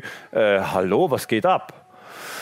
Und dann ähm, hat mir jemand gesagt, ja gut, das ist, weil die Twin Towers, als die zusammengestürzt sind, ist vermutlich das WTC 7, das hier oben steht, auch zusammengestürzt, weil das hat so viel Trümmerzeugs drauf geregnet. Und dann habe ich gesagt, ja gut, da können wir mal prüfen, ist mal eine mögliche Geschichte. Aber nehmen wir doch das, äh, das Marriott Hotel, das stand viel näher bei den Twin Towers, nämlich hier. Die Twin Towers heißen World Trade Center 1 und World Trade Center 2. Das kann man sich gut merken. Das WTC 1 hat eine Antenne obendrauf wie mit einer 1 angeschrieben, wenn die Antenne ein 1 ist. Oder? Und als die zusammenstürzen, fällt sehr viel Material auf das WTC 3, dieses. Und wir können hier tatsächlich sehen, dass der Einsturz der Twins ähm, eine große Beschädigung auslösen kann. Und zwar wissen wir das von Bill Biggert. Interessante Person. Der Mann ist Fotograf und ist so mit Herz und Blut Fotograf, dass er bis am Schluss fotografiert und stirbt. Okay? Er stirbt am Anschlag und man hat am Schluss aus seiner Tasche und seinen Kameras die Speicherkarte geborgen. Also jeder normale Mensch läuft weg, aber er sagt, ich muss fotografieren. Ich muss fotografieren. Er sieht das Risiko, aber er fotografiert für uns. Okay? Das sind jetzt die Bilder eines Toten. Aber die helfen uns. Ähm, er zeigt zum Beispiel, dass Stahlträger horizontal aus dem Südturm rausgeschleudert äh, werden. Fotobild bigger. Das können Sie nur fotografieren, wenn Sie nahe dran sind. Okay. Bezahlt dafür mit seinem Leben. Und natürlich es wird jetzt diskutiert, wie die sich das erklärt. Und äh, hier das WTC 7, hier das Marriott. Okay, wir sprechen jetzt über dieses Gebäude und ich frage mich, kann dieses Gebäude zerstört werden durch Trümmer, die drauffallen? Und hier sehen Sie nochmal vom Südturm, der fällt um 10 Uhr ein, stürzt. Das ist dieser Punkt, zeigt das gleiche Teil. Das ist so ein richtig ein, ein Gerippe aus Stahl, fällt hier auf das Marriott und natürlich wird das Gebäude dadurch beschädigt. Also wir können sagen, ja, wenn viel auf Ihr Auto fällt, ist es platt. Und genau gleich ist bei einem Gebäude. Also hier das Marriott WTC 3 stark beschädigt, fotografiert von Bill Biggert. Der Südturm war der erste Turm, der einstürzte. Das heißt, hier gibt es eine Kausalität. Ähm, Nochmal Bill Biggert, er ist wirklich im Katastrophengebiet geblieben und hat einfach abgedrückt, okay? Und er hat den Einsturz vom Südturm überlebt, aber den Einsturz vom Nordturm hat er nicht mehr überlebt. Das ist ein Kriegsgebiet, okay? Das ist ein Extremgebiet und hier die Wahrheit zu suchen ist schwierig, aber ich möchte erklären, WTC 3, hier dieses total eingestürzte, ist natürlich viel näher bei den Twin Towers. WTC 7 ist weiter weg. Danach fällt äh, noch der Nordturm ein um 10.28 Uhr und dann ist wirklich Ende mit, äh, mit dem Marriott Hotel. Da würden Sie kein Zimmer mehr buchen. Die, die Lage, ja, das, das Gebäude ist kaputt. Dann kann man sagen, dann wäre mal das Erste, was man prüfen muss, ist denn auch so viel auf das WTC 7 gefallen. Okay? Das ist der erste Schritt, wenn man sagt, das ist auch zusammengestürzt. Und dann sieht man, das ist das Gebäude vorher und das ist das Gebäude nachher. Es fällt genau in seine Fußspuren. Es fällt nicht nach links und nicht nach rechts, sondern schön in die Fußspuren. Und dann nehmen wir eigentlich die Daten und schauen, okay, hier ist der näher gelegene Nordturm, der zerstört sich irgendwie hier selber, fällt da runter und hier ist das WTC 7. Und hier könnte man fast den Eindruck bekommen, da fällt sicher noch einiges auf das WTC 7, aber der Winkel ist nicht gut. Okay, das ist ein, ein, ein Foto von der New York Police Aviation Unit, das sind einfach die Polizei im Hubschrauber.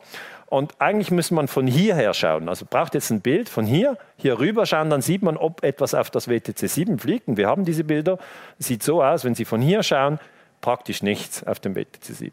Also ist diese Kausalität weg. WTC 7 wurde nicht durch Trümmer der Twin Towers begraben, sondern es stand wie eine Eins. Jetzt sagt ist die amerikanische Untersuchung, hat dann einen Bericht gemacht. Das ist der 9-11 Commission Report. Der kam 2004 raus, 600 Seiten dick. Ich war damals Dozent für Geschichte an der Universität Zürich, habe meinen Studenten gesagt, lest den mal. Das ist natürlich gemein, aber man kann das machen. Wenn man Dozent ist, kann man sagen, was die Studenten lesen müssen. Ich wollte nur, dass die da mal prüfen, wie ist denn der Einsturz von WTC 7 erklärt. Und das ist ganz extrem, der Einsturz wird nicht erwähnt. Okay? Das heißt, wenn Sie den offiziellen Bericht nehmen zu den Terroranschlägen vom 11. September, dann fehlt der Einsturz von WTC 7. WTC 7 kommt zu einem Bericht vor, aber nicht, dass es eingestürzt ist. Das heißt, im offiziellen Bericht, der 2004 rauskam, und haben Sie ein bisschen Zeit, ja, fehlt ein Gebäude. Und jetzt kann man nicht sagen, ja, war ein harter Tag, drei oder zwei Gebäude, muss man mal nicht so kleinlich sein, sondern da kann ich Ihnen einfach sagen, als Historiker, dieser Bericht entspricht nicht der Wahrheit. Ende der Durchsage, ist null wert. Der Wert des Berichts ist null. Wurde aber tausendfach, millionenfach verbreitet, überall. Alle haben den Bericht gelesen, die Neuronen waren schon ähm, fixiert und der Bericht sagt, Osama bin Laden war es, die Muslime waren es. Aber wenn man genauer hinschaut, sieht man, mit den Terroranschlägen vom 11. September haben die USA den Krieg gegen Afghanistan begründet, der am 7. Oktober 2000 angefangen, sind dorthin, haben Muslime festgenommen, haben sie auf Guantanamo geflogen, haben sie dort gefoltert und mit den Folterresultaten haben sie einen Bericht geschrieben. Das ist einfach bescheuert. Okay. Weil unter Folter sagt jeder etwas. Da erzählen sie irgendetwas. Halten Sie mal die Fingernägel, halten Sie nur mal Ihren Fingernagel, halten Sie ihn mal kurz. Einen. Und dann Folter ist, wenn man den Fingernagel rauszieht. Sie, Sie, sterben dabei nicht, aber es schmerzt sehr. Und dann fragen Sie sich, was würden Sie überhaupt erzählen? Liegt Paris in Italien? Zuerst sagen Sie, nein, sicher nicht Paris, Hauptstadt von Frankreich. Aber wenn Sie nur ein bisschen ziehen, liegt auch noch Madrid in Italien, okay? Alles liegt an Italien, bitte. Der Schmerz ist so groß, dass der Mensch dann irgendetwas erzählt. Und auf dieser Basis hat man den 9-11 Commission Report geschrieben. Aber die Leute lesen ihn nicht genau. Man muss in die Fußnoten. Und bei den Fußnoten steht dann, das ist ein Bericht der CIA. Dann sagen wir, wo hatten die CIA die Berichte her? Also von den Muslimen. Welche Muslime? Die haben sie nach Guantanamo gebracht. Wo haben sie denn hergehabt? Das sind doch Kubaner in Guantanamo. Ah, die haben sie von, von Afghanistan genommen. Warum waren die in Afghanistan? Ja, wegen dem Krieg. Welcher Krieg? Der durch 9-11 ausgelöst wurde. Sehen Sie es? Das heißt, die Politiker verbreiten Kriegspropaganda. Und zwar so massiv, dass die meisten Menschen nicht bei der Liebe bleiben können. Sie können nicht beim Mut bleiben. Sie können nicht bei der Wahrheit bleiben, sondern sie klappen völlig ein. Sie klappen ein. Es ist ein Frontalangriff auf ihr Nervenzentrum. Und wenn sie nicht genügend gestärkt sind, klappen sie ein. Und ich beobachte das immer wieder. Es ist nicht nur in den USA so gewesen. Es ist immer wieder so gewesen. Spanischer Imperialismus. Die haben die Leute umgebracht. Und haben sie gesagt, ja, wir, wir müssen das tun. Wir sind, wir sind Christen, das sind Barbaren. Barbaren und die, die Leute haben es geglaubt. Nochmal zum WTC 7. Das Gebäude war 47 Stockwerke hoch und würde auf vier Stockwerke komprimiert. Das finde ich einfach spannend. Okay? Das ist immer der Punkt. Der Historiker sagt dann, kann ich noch mal was wissen über dieses WTC 7? Warum ist denn das komprimiert worden? Ich will das wissen. Und da sind wir unterschiedlich als der Normalbürger.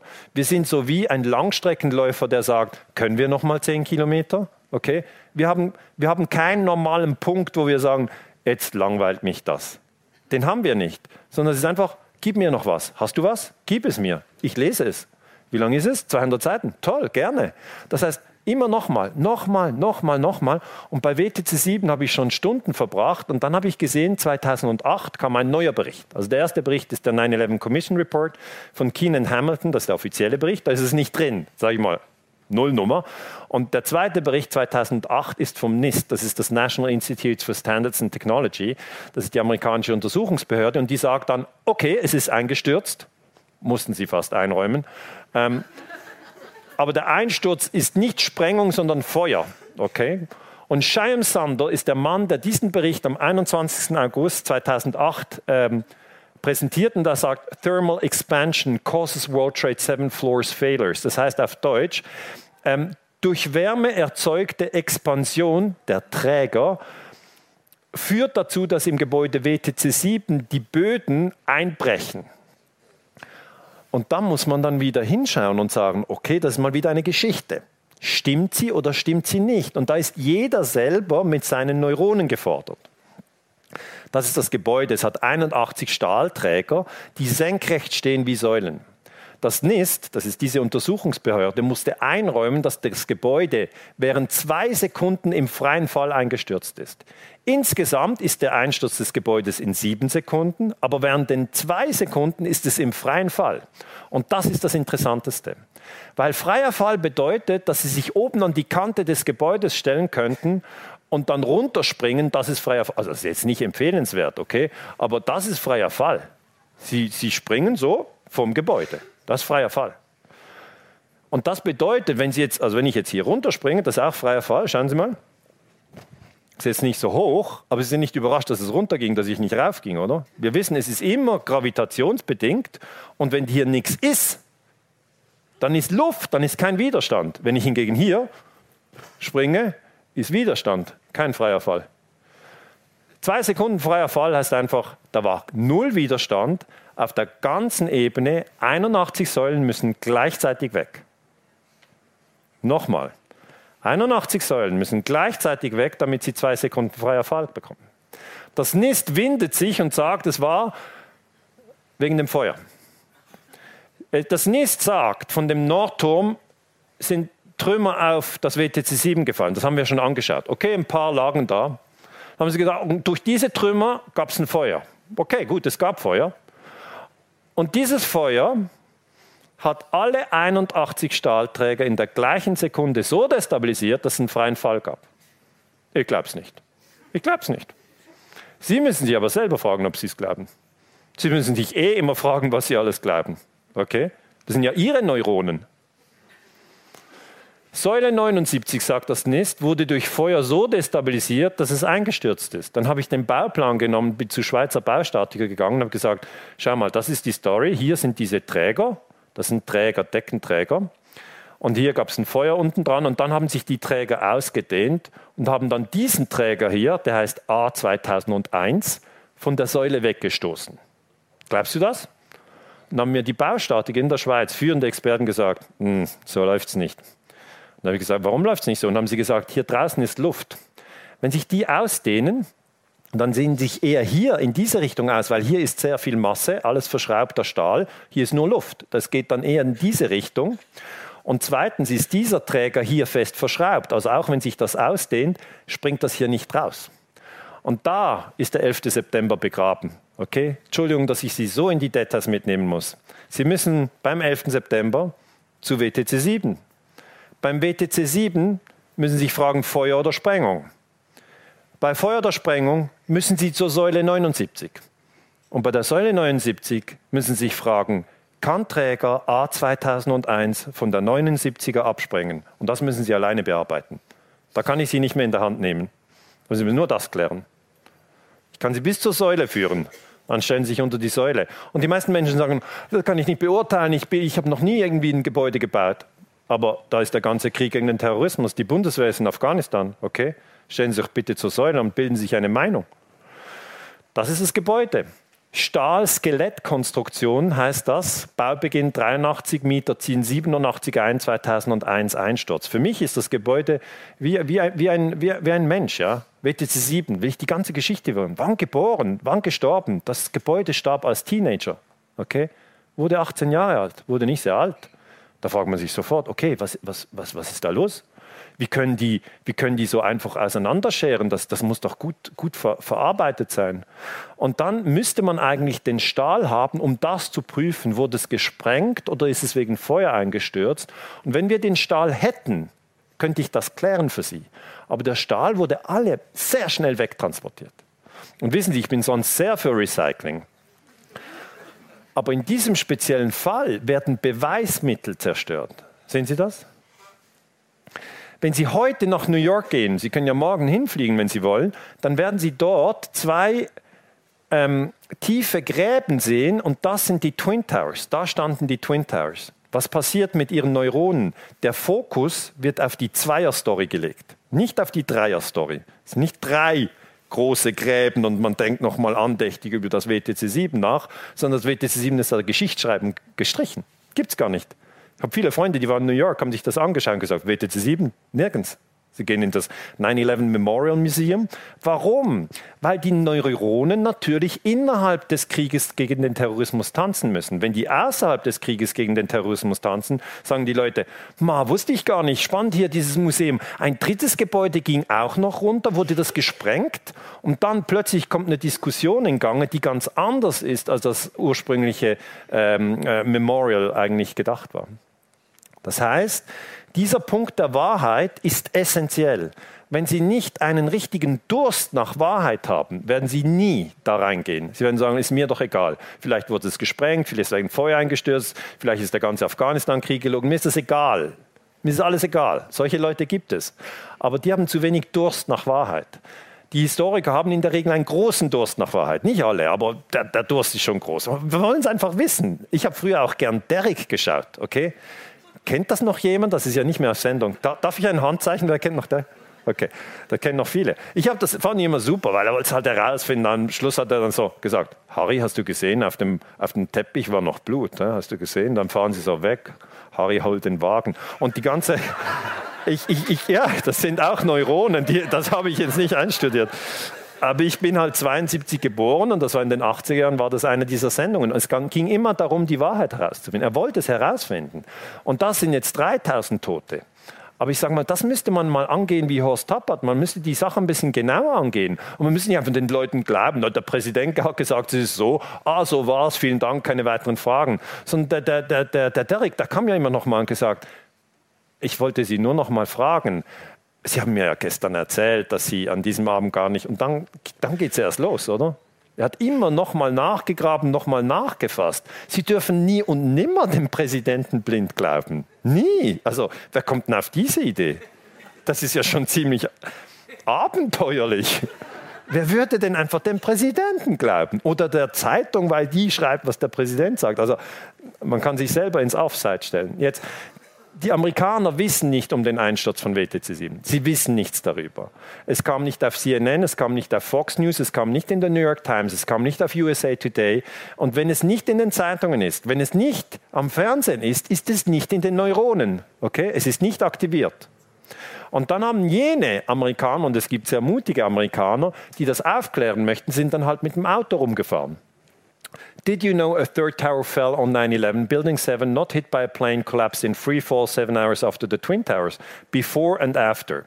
Jetzt weiß ich nicht, das ist San Diego 2013. Jetzt weiß ich nicht, was hier unter dem Hut passiert. Aber es ist eine Neuvernetzung von Neuronen.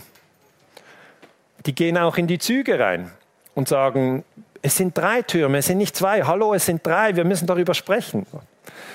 Und ich weiß nie genau, was passiert. Ich weiß es nicht, das kann der Historiker nicht wissen. Aber es ist natürlich eine Öffnung des Diskurses und die Menschen können dann darüber diskutieren, was ist passiert. Und wir wissen nur, dass natürlich geht der Informationsfluss sehr schnell. Mich dünkt, Sie schauen hier auf Before and After und denken, okay, da steht das noch und dann ist das weg. Das, und vielleicht diskutieren Sie, vielleicht auch nicht. Who knows? Jetzt, und darum ähm, habe ich so viel Zeit auf diesen Punkt verbracht, jetzt im September 2019 ist eine neue Studie herausgekommen von Leroy Halsey. Und Leroy Halsey ist ein Forscher an der Universität Alaska und er hat gesagt, das Feuer hat das WTC-7 nicht zerstört. Er hat vier Jahre geforscht, okay? Und dann bleibt nur Sprengung. Und das kam jetzt 2019 raus.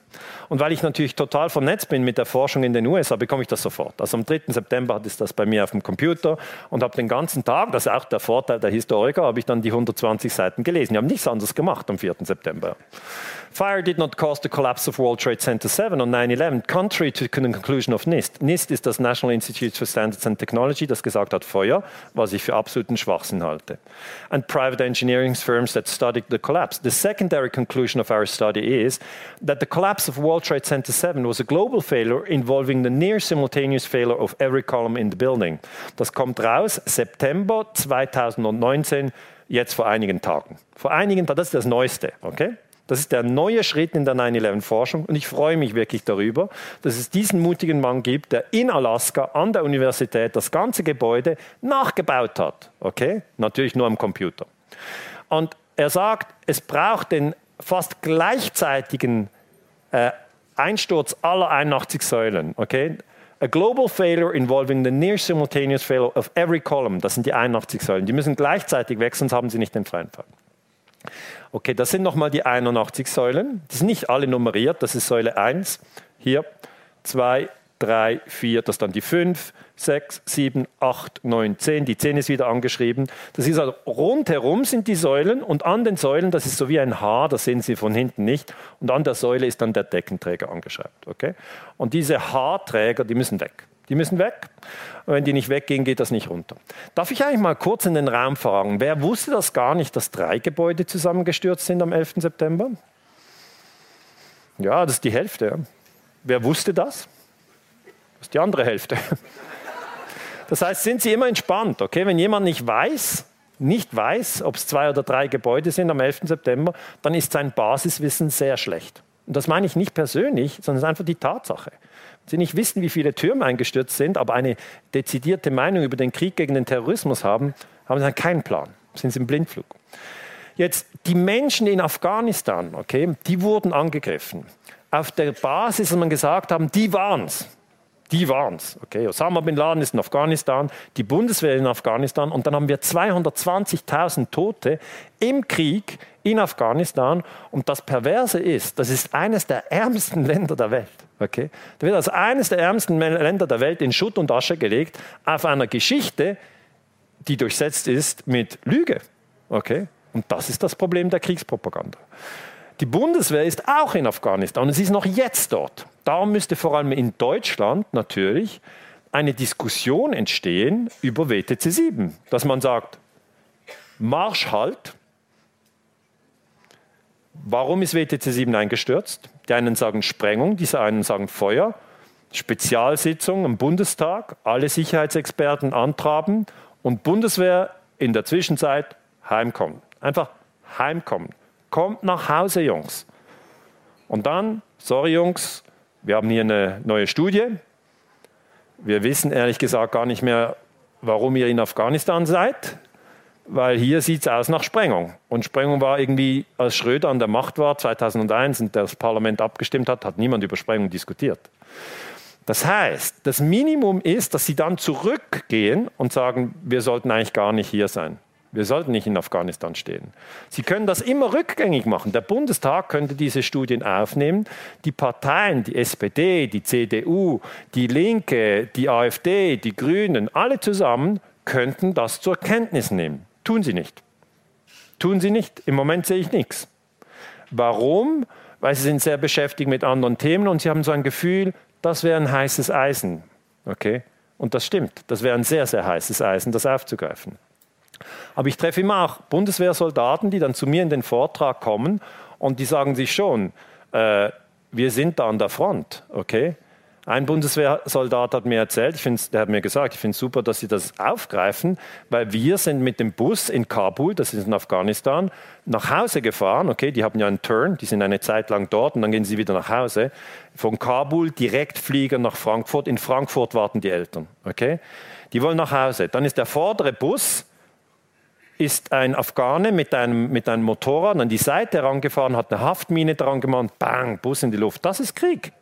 Das ist Krieg. Die wollen die deutschen Soldaten nicht dort. Der hintere Bus kommt bis an den Flughafen. Was passiert in Frankfurt? Die Eltern empfangen ihre Jungs, die einen lebendig, das sind die im hinteren Bus, die anderen im Sarg. Das ist Krieg. Das ist keine Theorie. Das heißt, es sind nicht so viele Soldaten. Ich meine, 1300 Soldaten stand Jan und die können sofort abziehen. Das ist kein Problem. Aber das, das wollen die Politiker nicht, weil dann müssen sie gegenüber den USA sagen, du, wir sind mit eurer Geschichte nicht so ganz einig. Okay, wir sind nicht so ganz überzeugt. Und da liegt der Hase im Pfeffer. Ja, da haben sie Angst, das zu sagen, weil dann sagen die Amerikaner, was ist denn das? Ihr glaubt unsere Geschichte nicht. Das ist aber eine gute Geschichte und ihr zweifelt daran. Das geht ja gar nicht. Ab ins Eck.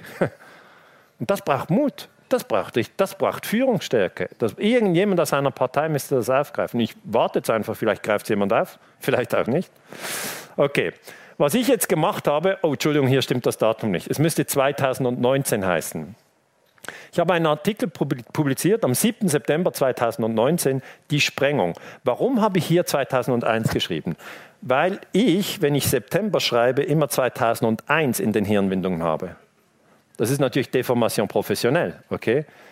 Ich schreibe über den 11. September und dann mache ich die Folien, die habe ich jetzt gerade kurz vorbereitet. Und darum ist mir dieser Fehler passiert, möchte ich entschuldigen. Der Artikel kam, hier steht es richtig, 7. September 2019, wo ich sage, die Geschichte der Terroranschläge vom 11. September muss neu geschrieben werden, denn nun ist belegt, WTC 7 wurde gesprengt. Warum sage ich das jetzt erstmals so deutlich? Weil mich die Halsey-Studie überzeugt hat. Okay. Natürlich werde ich dann angefeindet, ist mir egal sollen doch die anderen jetzt ihre Berichte bringen und mir erklären, wie A 2001 von Säule 79 abscheren konnte. Und sogar wenn das passiert, wie wir dann zwei Sekunden freien Fall haben, wo wir noch 80 weitere Stahlsäulen haben. Das heißt, die Diskussion ist jetzt ein bisschen weiter fortgeschritten als nur ich glaube und ich denke, sondern jetzt haben wir ziemlich viele Fakten zusammen und das muss man diskutieren. Jetzt interessiert mich der nächste Punkt. Es geht nicht nur um die Forschung, sondern es geht darum, in welchen Medien wird diese Forschung diskutiert. Sehen Sie das? Weil die Massenpsychologie funktioniert so, dass natürlich die Medien darüber sprechen müssen. Nur dann erreicht man viele Hirnwindungen. Und dann habe ich mir mal gemerkt, okay, Rubicon hat das publiziert und habe ich hier einen Kringel gemacht beim Mediennavigator. Das sind alle 80 Medienmarken, die so gängig im Umlauf sind, drauf. Jetzt weiß ich nicht, wie gut Sie so in Medienanalyse schon drin sind. Wer kennt den Mediennavigator? Zwei. Okay, drei, fünf, zehn. Müssen wir kurz erklären. Also, wenn Sie in einem Sprachraum sind, und jetzt sind wir hier in Bayern, deutscher Sprachraum, dann konsumieren die meisten auf Deutsch. Nicht auf Russisch, nicht auf Englisch, nicht auf Spanisch. Das heißt, für mich als Historiker reicht es, den deutschen Sprachraum anzuschauen und sagen, wie viele Menschen sind es? 100 Millionen. 80 in Deutschland, 10 Schweiz, 10 Österreich. Grob, hä? grob, grob. Wir sind nicht ganz 10 in der Schweiz. Ich habe die Schweiz ein bisschen aufgepeppt weil wir haben so ein bisschen Stress, dass wir so wenig sind, aber ich sage mal 100 Millionen alle zusammen. In diesem Sprachraum haben Sie 80 Medienmarken, bekannte Marken wie Spiegel Online, Süddeutsche Zeitung, Bild, Blick ähm, oder auch weniger bekannte wie Rubicon oder KenFM oder Nachdenkseiten und Russia Today äh, oder hier NZZ, Welt. Das heißt, alle Marken, die eigentlich sozusagen die Neuronen zum Tanzen bringen. Kann man so sagen. Und jetzt ist ein Riesenunterschied, was Sie lesen. Weil ich habe Ihnen ja schon erklärt, das, was Sie lesen, verknüpft die Synapsen. Das ist dieses Ding von, denken Sie bitte nicht an ein Zebra. Okay, das, was Sie lesen, Sie haben es schon drin. Darum ist es ganz entscheidend, was Sie lesen. Da habe ich gesehen, KenFM, 9. September, schon wieder, der gleiche Fehler. Ich möchte mich sehr entschuldigen, es ist 9. September 2019. Es ist in diesem Monat, wird dieser Artikel, die Sprengung abgedruckt. Ja, hier, 9. September 2019. Ich habe es nur noch mal abgeschrieben und das ist eben schlecht, wenn man falsch abschreibt. Es ist 2019. Ich wollte Ihnen eigentlich die aktuellen Medienberichte zeigen. Ja. Und dann wieder den Mediennavigator, da sehen Sie, KenFM hat auch berichtet. Wer kennt Rubicon? Darf ich ein Handzeichen sehen? Wer kennt KenFM? Okay, schon ziemlich bekannt. Dann die Nachdenkseiten, ich muss es nicht nochmal sagen, es war 9. September 2019. Das habe ich halt dann Copy-Paste gemacht, oder? Das heißt, aber ist schön, wir sehen an diesem Fehler von mir, erstens, dass alle Fehler machen. Zweitens, dass wir alle unter unseren neuronalen Strukturen leiden. Mir ist sogar mal passiert, ich weiß nicht, ob Ihnen das passiert ist. Ich wurde am 29. August 1972 geboren. Wenn der 29. August 2018 ist und ich notiere mir irgendwas, dann mache ich immer Datum oben, Ort, Datum, das ist zwar auch Deformation professionell. Ich bin am Vortrag, ich notiere 29. August. Dann schreibe ich doch voll 29. August 1972, weil das mein Geburt. Ist Ihnen das auch schon passiert? Gibt es jemanden, dem das passiert ist? Vielen Dank. Das entspannt mich ein bisschen. Es ist ja nur die neuronale Struktur, die eingefräst ist. Das ist der Haribo-Effekt. Sie kennen jetzt das. Gut, also Nachdenkseiten hat ein äh, Gespräch mit Ansgar Schneider gebracht und der sagt sehr gut, wir sind seit 18 Jahren Zeugen eines medialen Totalversagens. Das ist tatsächlich auch meine Meinung. Zu 9-11 wurden wir nicht sauber informiert. Wenn es um den 11. September geht, sind die Medien voll von unsäglichen Dummheiten und falschen Informationen. Und wenn mal nichts falsch ist, dann fehlt die Hälfte. Und das stimmt. Ja? Also die Hälfte ist nicht ganz korrekt, weil es steht immer zwei Türme anstatt drei, also fehlt eigentlich ein Drittel. Aber trotzdem, das ist ganz wichtig, dass man das mal versteht dass wir nur einen Teil der Story bekommen. Und weil wir nur einen Teil der Story bekommen, hassen wir Menschen, die wir nicht kennen und sind für Kriege, die wir nicht verstehen. Also klar, Nachdenkseiten bekommt auch einen Kringel. Das ist jetzt die Arbeit, die in den nächsten Jahren ansteht. Ich untersuche, welche Medienmarken haben das Wort WTC 7 drin und das Wort Sprengung. Okay? Welche Kombination ist mir egal. Ich schaue einfach auf diese zwei Wörter und mit digitalen äh, Forschungsmaschinen können Sie das schnell herausfinden. Äh, Telepolis hat es auch gebracht. Das ist ein Artikel von Paul Schreier. Keine Ahnung, warum ich 2001 geschrieben habe. Der Artikel, der Artikel kam vor wenigen Tagen, okay, vor wenigen Tagen. Wir sind jetzt im 2019, es ist 18 Jahre seit 9-11. Und ich finde es wirklich ein Durchbruch. Das gab es noch nie, dass so viele über den dritten Turm berichtet haben. Das gab es früher nicht. Ja, die Leute sind manchmal ein bisschen deprimiert und sagen, gibt ja keinen Fortschritt in der 9-11-Forschung. Doch, absolut. Den gibt es gerade jetzt. Sie können ihn sehen. Und jetzt Achtung, wenn ein Gedanke mal da ist, so wie Martin Luther seine Thesen an die Türe nagelt und sagt, das mit dem Ablasshandel übrigens ist, äh, kann es ja nicht sein, ähm, dann gibt es einen Flächenbrand. Okay, das kann sich sehr schnell verbreiten, weil eben Information viel schneller sich verbreitet als Nahrung. Okay, wenn Sie jetzt ich 20 Kilo Bananen an den Tegersee bringen möchten, ja, da war ich ihm gerade, fand ich wunderschön, den Tegersee, den Chiemsee, ich, ich mag die Region, aber das ist schwierig, Sie müssen es tragen, okay? Ins Auto, rüberfahren. Wenn Sie jetzt aber jemanden haben, der dort wohnt, nehmen Sie Ihr Smartphone, zack, WTC 7 schon gehört, zack, nächste Sekunde hat das gelesen, er braucht fünf Minuten, zack, ist es drin, er schickt es dem Nächsten. Unterschätzen Sie nie, dass gerade in der Informationsgesellschaft, in der wir sind, sich die Werte Mut, Liebe und Wahrheit durchaus schnell verbreiten können, wenn, ja, wenn genügend Resonanz da ist. Also Telepolis schreibt, ähm, Studie schließt Feuer als Einsturzursache des dritten Turms aus. Das ist sehr gut. Genau so stand's. Ich habe daraus gemacht die Sprengung. Okay, das stand nicht in der Studie, weil ich sage, es gibt nur Feuer oder Sprengung. Und ich habe dann gesagt, diese Formulierung, die traue ich mir zu. Ich habe jahrelang darüber nachgedacht. Ähm, also für mich ist es Sprengung. Und was ähm, Telepolis richtig schreibt, ist, dass hier diese Säule 79, Entschuldigung, wieder diese Details, aber wir müssen da durch. Die Säule 79 wurde ja hier fest verschraubt und die neue Studie ähm, zufolge weist die NIST-Untersuchung gravierende methodische Mängel auf. Das ist diese Untersuchung von 2008, die ich schon erwähnt habe. So hat NIST bestehende Bolzen, das sind eben hier die Bolzen, und Verstärkungen der Stahlkonstruktion in der Simulation weggelassen. Das ist UAF, das heißt University of Alaska Fairbanks und die entsprechenden Seiten. Erst durch diese Verfälschung der tatsächlichen Konstruktionsdaten haben die Behörden das letztliche Untersuchungsergebnis erzielen können. Das war Feuer. Okay. Zur Erinnerung, ZDF und BBC hatten zur NIST-Untersuchung damals behauptet, jedes Detail, buchstäblich jede Schraube des Gebäudes wurde erfasst. Das war, wie sich nun herausstellt, gelogen. Okay, das Krasse ist, jetzt sind wir auf der Ebene von, da fehlen ja die Bolzen. Okay, sehen Sie das? In der NIST-Simulation haben die Bolzen gefehlt. Und glauben Sie mir, wenn die Bolzen fehlen, ist natürlich klar, dann hält das nicht. Sie können ja, was auch immer Sie für ein Gerät zu Hause haben, die Bolzen rausdrehen und dann schauen, wie es läuft. Das ist so wie wenn Sie einen Radwechsel machen. Sie schrauben die, die, die Schrauben weg, okay? Sommerreifen weg, Winterreifen muss jetzt bald mal rauf, okay? Machen Sie es drauf. Und dann nehmen Sie die, die, die Schrauben, okay, und werfen sie einfach in den Garten und fahren los. Das hat einen riesen Einfluss. Also machen Sie es nicht, machen Sie es nicht. Es war nur ein, eine ironische Bemerkung. Machen Sie es nicht. Also ich bin jetzt nicht der, der Kfz-Prüfer hier. Ich sage nur, man darf die Bolzen doch nicht weglassen. Was für ein Blödsinn. Das wird aber erst jetzt aufgedeckt, dass die weggelassen wurden. Das ist nicht die Wahrheit. Und das ist ja wichtig. Das ist der ganze Krieg gegen den Terrorismus. Eine Million Tote im Irak, die Bundeswehr in Afghanistan, Rüstungsausgaben von 650 Milliarden. Kann man nicht sagen, die Bolzen sind mir nicht egal. Mir sind ja die Bolzen sonst auch egal, aber in diesem Fall nicht. Die haben das ganz genau simuliert. Also wie ist der Träger ähm, A2001 an der Säule 79? Und wir sind auf der Ebene der Bolzen. Okay, wir sind auf der Ebene der Bolzen. Wenn irgendjemand kommt und ihnen sagt, das ist alles Verschwörungstheorie, dann kann man sagen, aber findest du es in Ordnung, dass man bei der Säule 79 äh, beim Träger A2001 die Bolzen weggelassen hat? Das ist mal cool.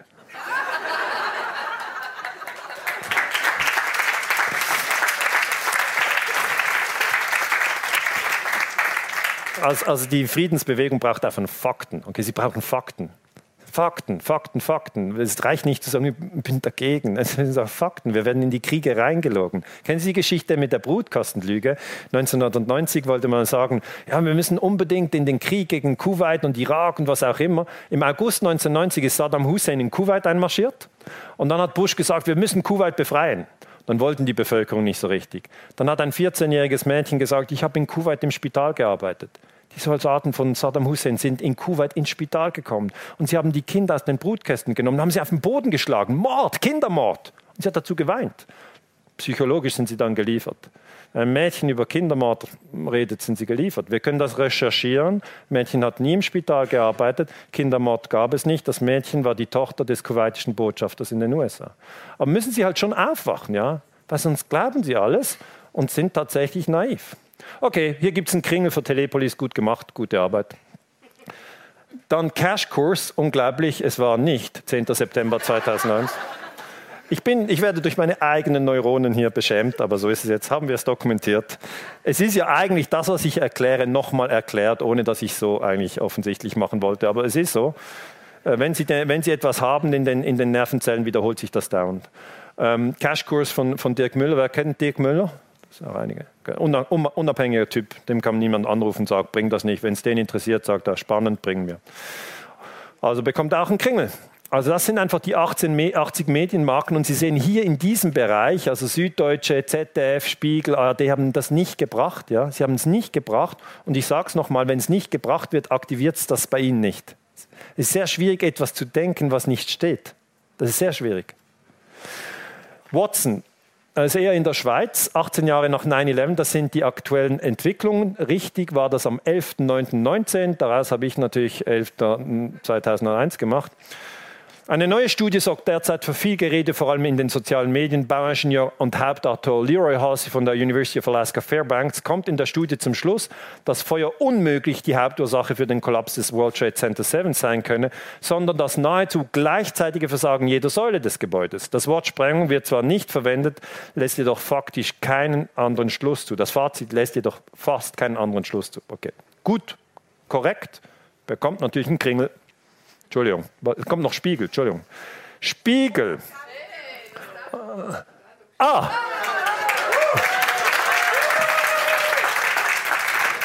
Ich muss etwas zugeben. Wenn Sie es genau anschauen, das ist Spiegel-Layout. Das heißt, ich habe hier das Datum kopiert. Aber Spiegel berichtet nicht über WTC 7, sondern nimmt den Jahrestag und der 11.9.19, da war die Studie also schon lange draußen, Sie wissen es, und bringen einen absolut bescheuerten Artikel mit zwölf Schritten in die Verschwörungsgalaxie. Ich kenne diesen Sascha Lobo nicht, aber er hat einfach sehr schlecht geschrieben. Er gehört, und hier kommen wir wieder zum wichtigen Punkt, auch zur Menschheitsfamilie.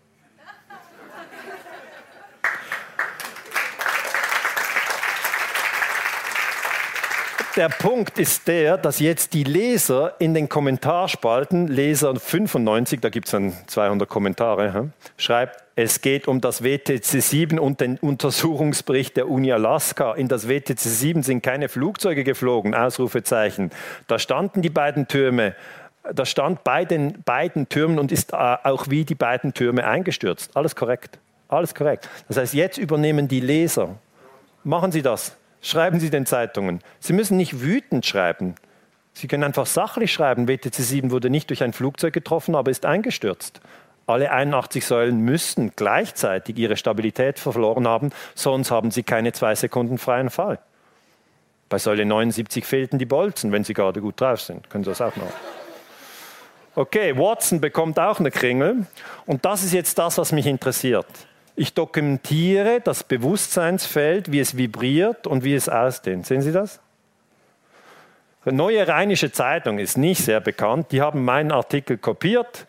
Ähm, ist ja, ich habe den gratis angeboten. Ich habe gesagt, jeder kann nachdrucken. Die haben nachgedruckt, die Sprengung. Hier natürlich richtig, 12. Dezember, äh, 12. September 2019 und ich habe es hier wieder vermasselt. Das heißt, die bekommen auch eine Kringel. Jetzt sind es schon zwei, vier, sechs, sieben. Das heißt, das Feld hat eine Eigendynamik. Das dürfen Sie nie vergessen. Und zwar egal, ob Kriegspropaganda oder Aufklärung. Ich bin im Aufklärungsbusiness und man darf nicht unterschätzen, dass das eine Eigendynamik hat. Weil wenn jemand einmal weiß, dass es drei Getürme sind, die zusammengestürzt sind, dann wird es nie mehr vergessen. Es geht nicht rückwärts, es geht dann nur noch vorwärts.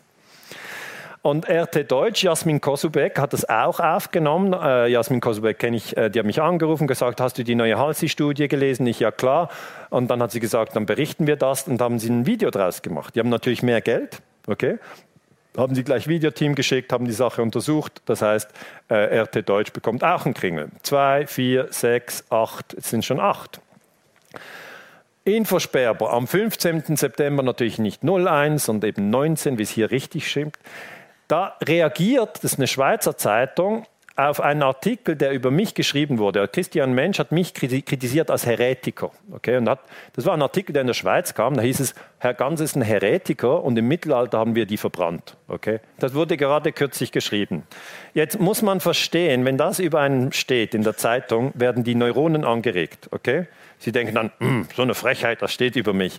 Wenn jemand etwas über Sie sagt, das nicht stimmt, kann ich Ihnen nur einen Tipp geben. Bleiben Sie gelassen. Bleiben Sie einfach gelassen. Es kommt, es geht. Leute sagen tausend Dinge. Das darf man nicht persönlich nehmen. Der gehört auch zur Menschheitsfamilie.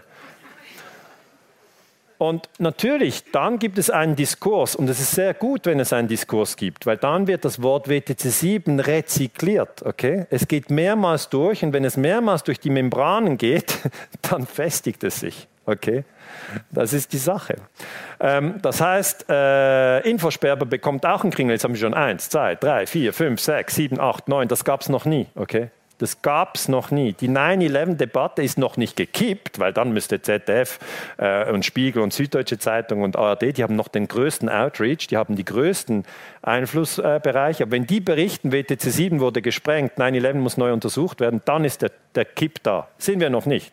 Nächstes Jahr schauen wir wieder. Es kommt immer nur zum Jahrestag. Und jetzt die Weltwoche, natürlich nicht 2001, sondern 2019, hat den äh, Essay von mir abgedruckt, der dritte Turm.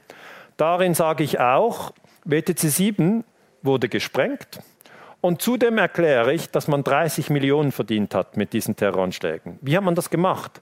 Man hat Put-Optionen gekauft auf United Airlines und American Airlines. Okay? Das sind die Fluggesellschaften, die damals großen Schaden hatten, weil die Flieger in die Türme gehen. Wenn sie mit dem Flieger im Turm sind, äh, haben sie ein Problem mit ihrer Marke, weil die Leute werden sie verklagen und was auch immer. Ihr Aktienkurs geht runter. Wenn sie aber viel von Finanzen verstehen und sie sind ein Insider, dann können sie auf diese Aktienkurse, die einstürzen, Put-Optionen kaufen. Jetzt gehe ich davon aus, dass Sie kein äh, äh Finanzexperten sind. Eine Put-Option ist ein der derivatives Produkt, das eigentlich eine Wette ist auf einen stürzenden Börsenkurs. Die Leute haben das Gefühl, man kann nur mit steigenden Börsenkursen Geld verdienen. Also Siemens bei 100 kaufen und Siemens bei 200 verkaufen. Das haben die Leute das Gefühl, ist die Börse. Das stimmt gar nicht. Das geht, aber sie können auch mit fallenden Börsenkursen Geld verdienen ähm, mit derivativen Produkten und Put-Optionen sind so ein Produkt. Und ich kenne natürlich die Forscher, die am Thema arbeiten. Mark Chesney ist ein Professor am Institut für Banking an der Uni Zürich. Wir sind im Kontakt. Das ist ja eh das Spannende, man ist mit spannenden Leuten in Kontakt. Und er hat mir erklärt, Insiderhandel ist belegt und die haben 30 Millionen verdient. Und da wird es einfach makaber. 3000 Leute tot und die anderen verdienen 30 Millionen. Das ist, das ist der Punkt, wo man sich fragen muss, hallo, geht's noch?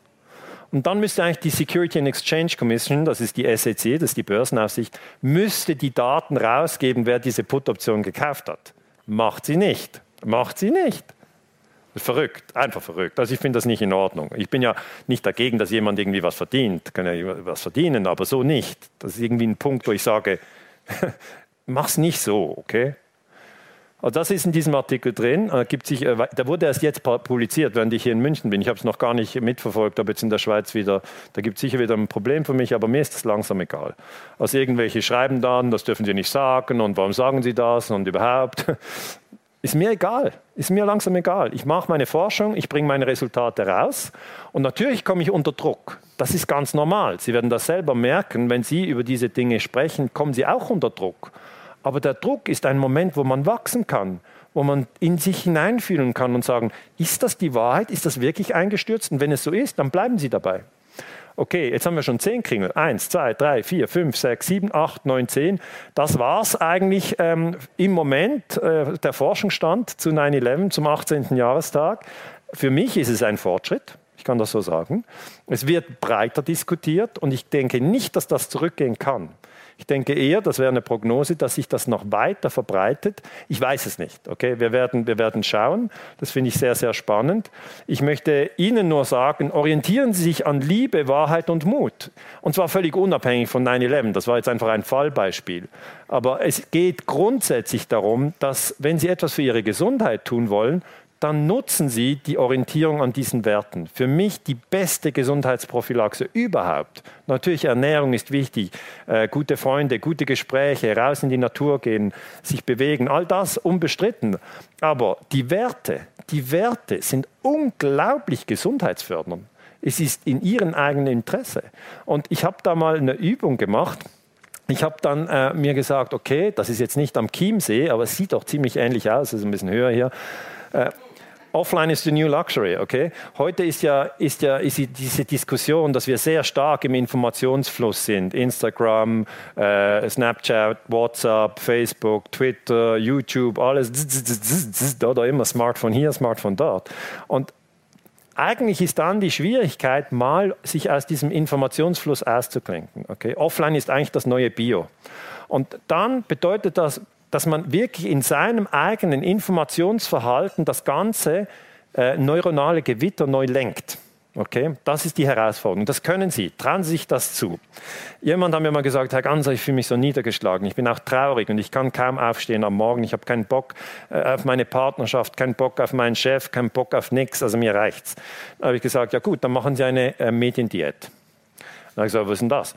Mediendiät bedeutet, dass Sie sich die beste Musik wählen, die Sie mögen und das beste Buch, das Sie mögen. Und nur das dürfen Sie drei Monate lang konsumieren. Sonst nichts. Wie wenn Sie in einer Zelle werden. Sie sind aber nicht in einer Zelle, Sie dürfen überall hingehen, aber Sie dürfen zum Beispiel nicht den Fernsehen anschauen. Sonst, sonst also anschauen schon, aber darf nicht laufen.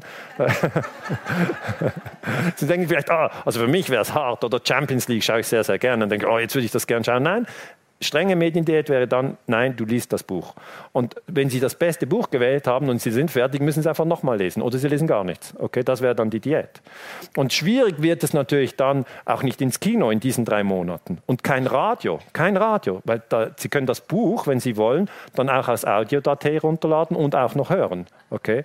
Und dann gibt es eine Dreifach- oder Fünffach- oder Zehnfach Verstärkung der neuronalen Strukturen. Und auch Tatort, dass Sie vielleicht am Sonntagabend schauen zur Entspannung, 13 jährige Wasserleiche. Ähm, Ja, habe ich nicht erfunden, habe ich nicht erfunden. Das ist eine Tatsache. Das dürfen Sie nicht schauen.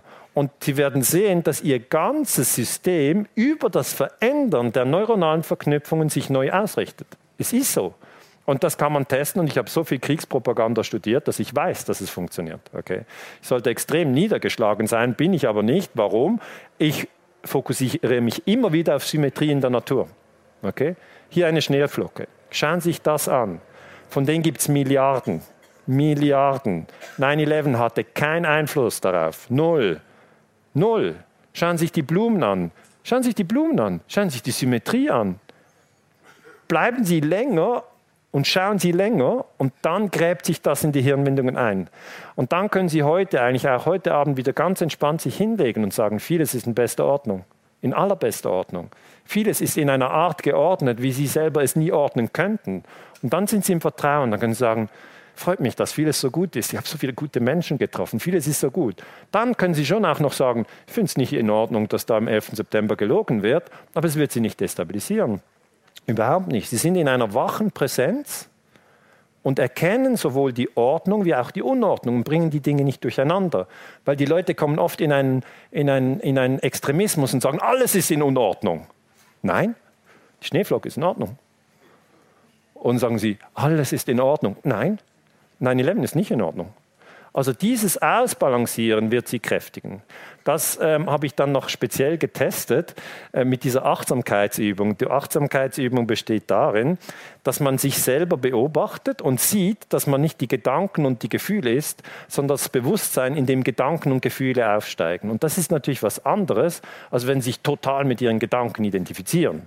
Und wie habe ich das getestet? Da habe ich ein Buch gelesen und da stand, duschen Sie mal äh, ein Jahr lang kalt habe ich mir das angestrichen und gesagt, das mache ich jetzt. Und dann habe ich mir vorgenommen, ein Jahr lang kalt, inklusive Haare waschen. Ich habe es auch gemacht, jetzt nicht mehr, jetzt bin ich wieder bei den Warmduschern. Aber ich erinnere mich, ich erinnere mich an die Erfahrung. Und wie war die Erfahrung? Wenn Sie nackt in der Dusche stehen, sind Sie in einem Zustand, wo Sie alle Verantwortung übernehmen müssen. Sie können nicht sagen, meine Eltern oder mein Lehrer oder mein Chef oder Sie sind da im Moment nackt in der Dusche und alle anderen haben da keinen Einfluss. Ähm, dann ähm, kommt dieser Moment, wo Sie in das kalte Wasser reinstehen, weil es, es geht darunter vor Ihnen richtig kalt und dann fängt das Denken an zu wirbeln. Sehr interessant. Okay? Sie lösen den Schock künstlich aus und beobachten dann den Schock. Der ist ja noch gar nicht passiert. Und dann habe ich meine Gedanken beobachtet und habe mir gesagt, Daniele, was geht dir denn jetzt durch den Kopf? Und das Interessante war, da waren zwei Stimmen. Die eine hat gesagt, das machst du jetzt nicht wirklich. Und die andere hat gesagt, doch, das ist eine Übung. Was für eine Übung? Ein Achtsamkeitstraining. Was soll denn das? Ich beobachte meine Gedanken. Warum willst du das tun? Das, ist doch kein, das hat doch keinen Sinn. Doch, ich mache das jetzt. Äh, warum? Gibt es da kein Buch dazu? Doch, gibt es auch, aber ich mache die Übung. Warum machst du denn die Übung? Lies lieber das Buch. Und, und das ging so hin und her und ich hatte die Lippen geschlossen. Das war sehr, sehr interessant. Da habe ich mir gedacht, wie viele sind denn da eigentlich? Und der nächste Schritt war, machen Sie es selber, dann werden Sie selber sehen, wie lustig das ist. Und die, der nächste Schritt war, dass der Verstand, es ist ja der Verstand, dass er total übertrieben hat.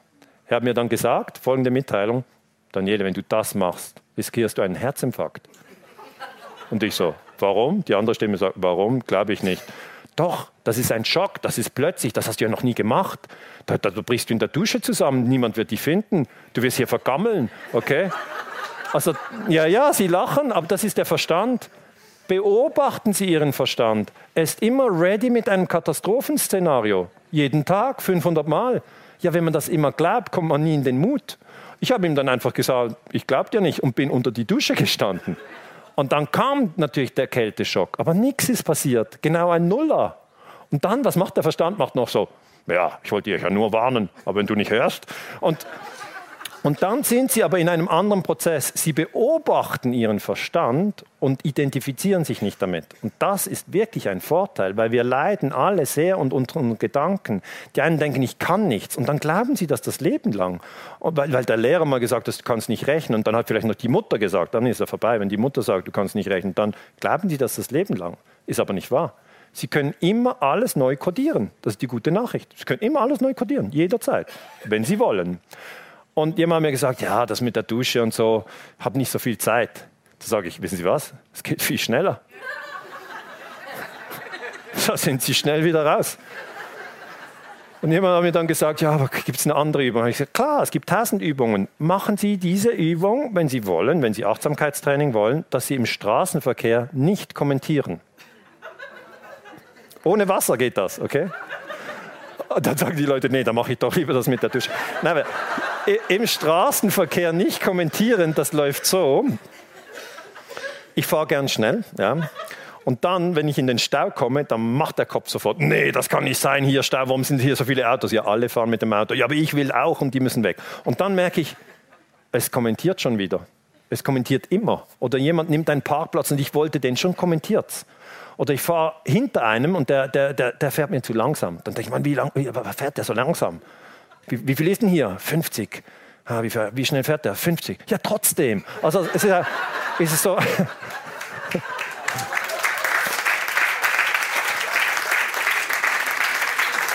Und, und ich habe so viel Spaß, ich habe so viel Spaß an meinem Achtsamkeitstraining, weil da können Sie nie aufhören. Das geht endlos weiter. Eine andere Übung, die ich dann mal gemacht habe, ist, und da bin ich wirklich am Schluss, aber das wollte ich Ihnen noch erzählen dass ich ähm, nicht kommentiere, wenn etwas Schlechtes passiert. Okay? Zum Beispiel, als meine Kinder klein waren, haben sie oft das Wasser umgekippt. Ja, ich weiß auch nicht wieso, aber ich kam dann in eine große Unruhe, weil ich oft Bücher auf dem Tisch habe.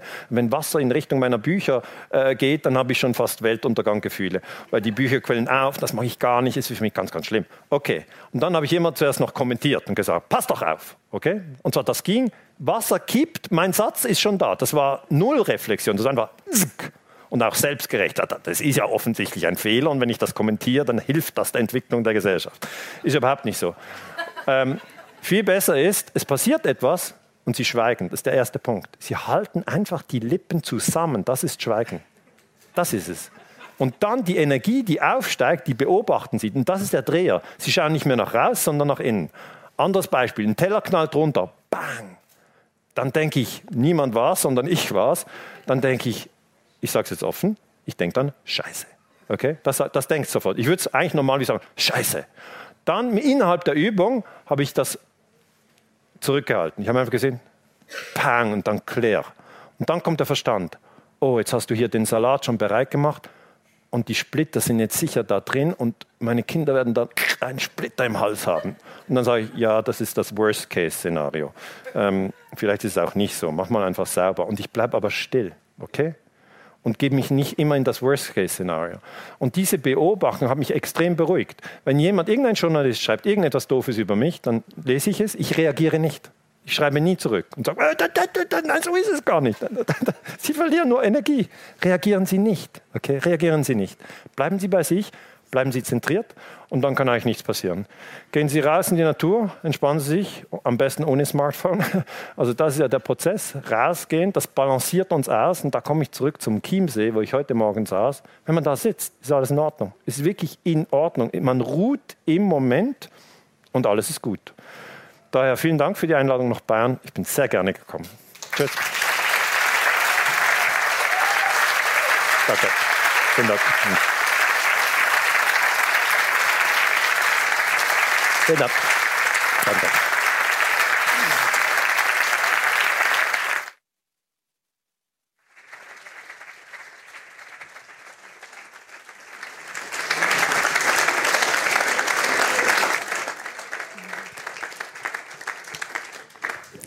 Vielen, vielen lieben Dank für einen wirklich hammermäßigen Vortrag. Das war höchst interessant. ähm, ich würde Sie gerne jetzt gleich nochmal hier hochbitten. Mama, du auch. Emmanuel, come up on stage. Wir sind hier jetzt nämlich am Ende unseres Livestreams angelangt.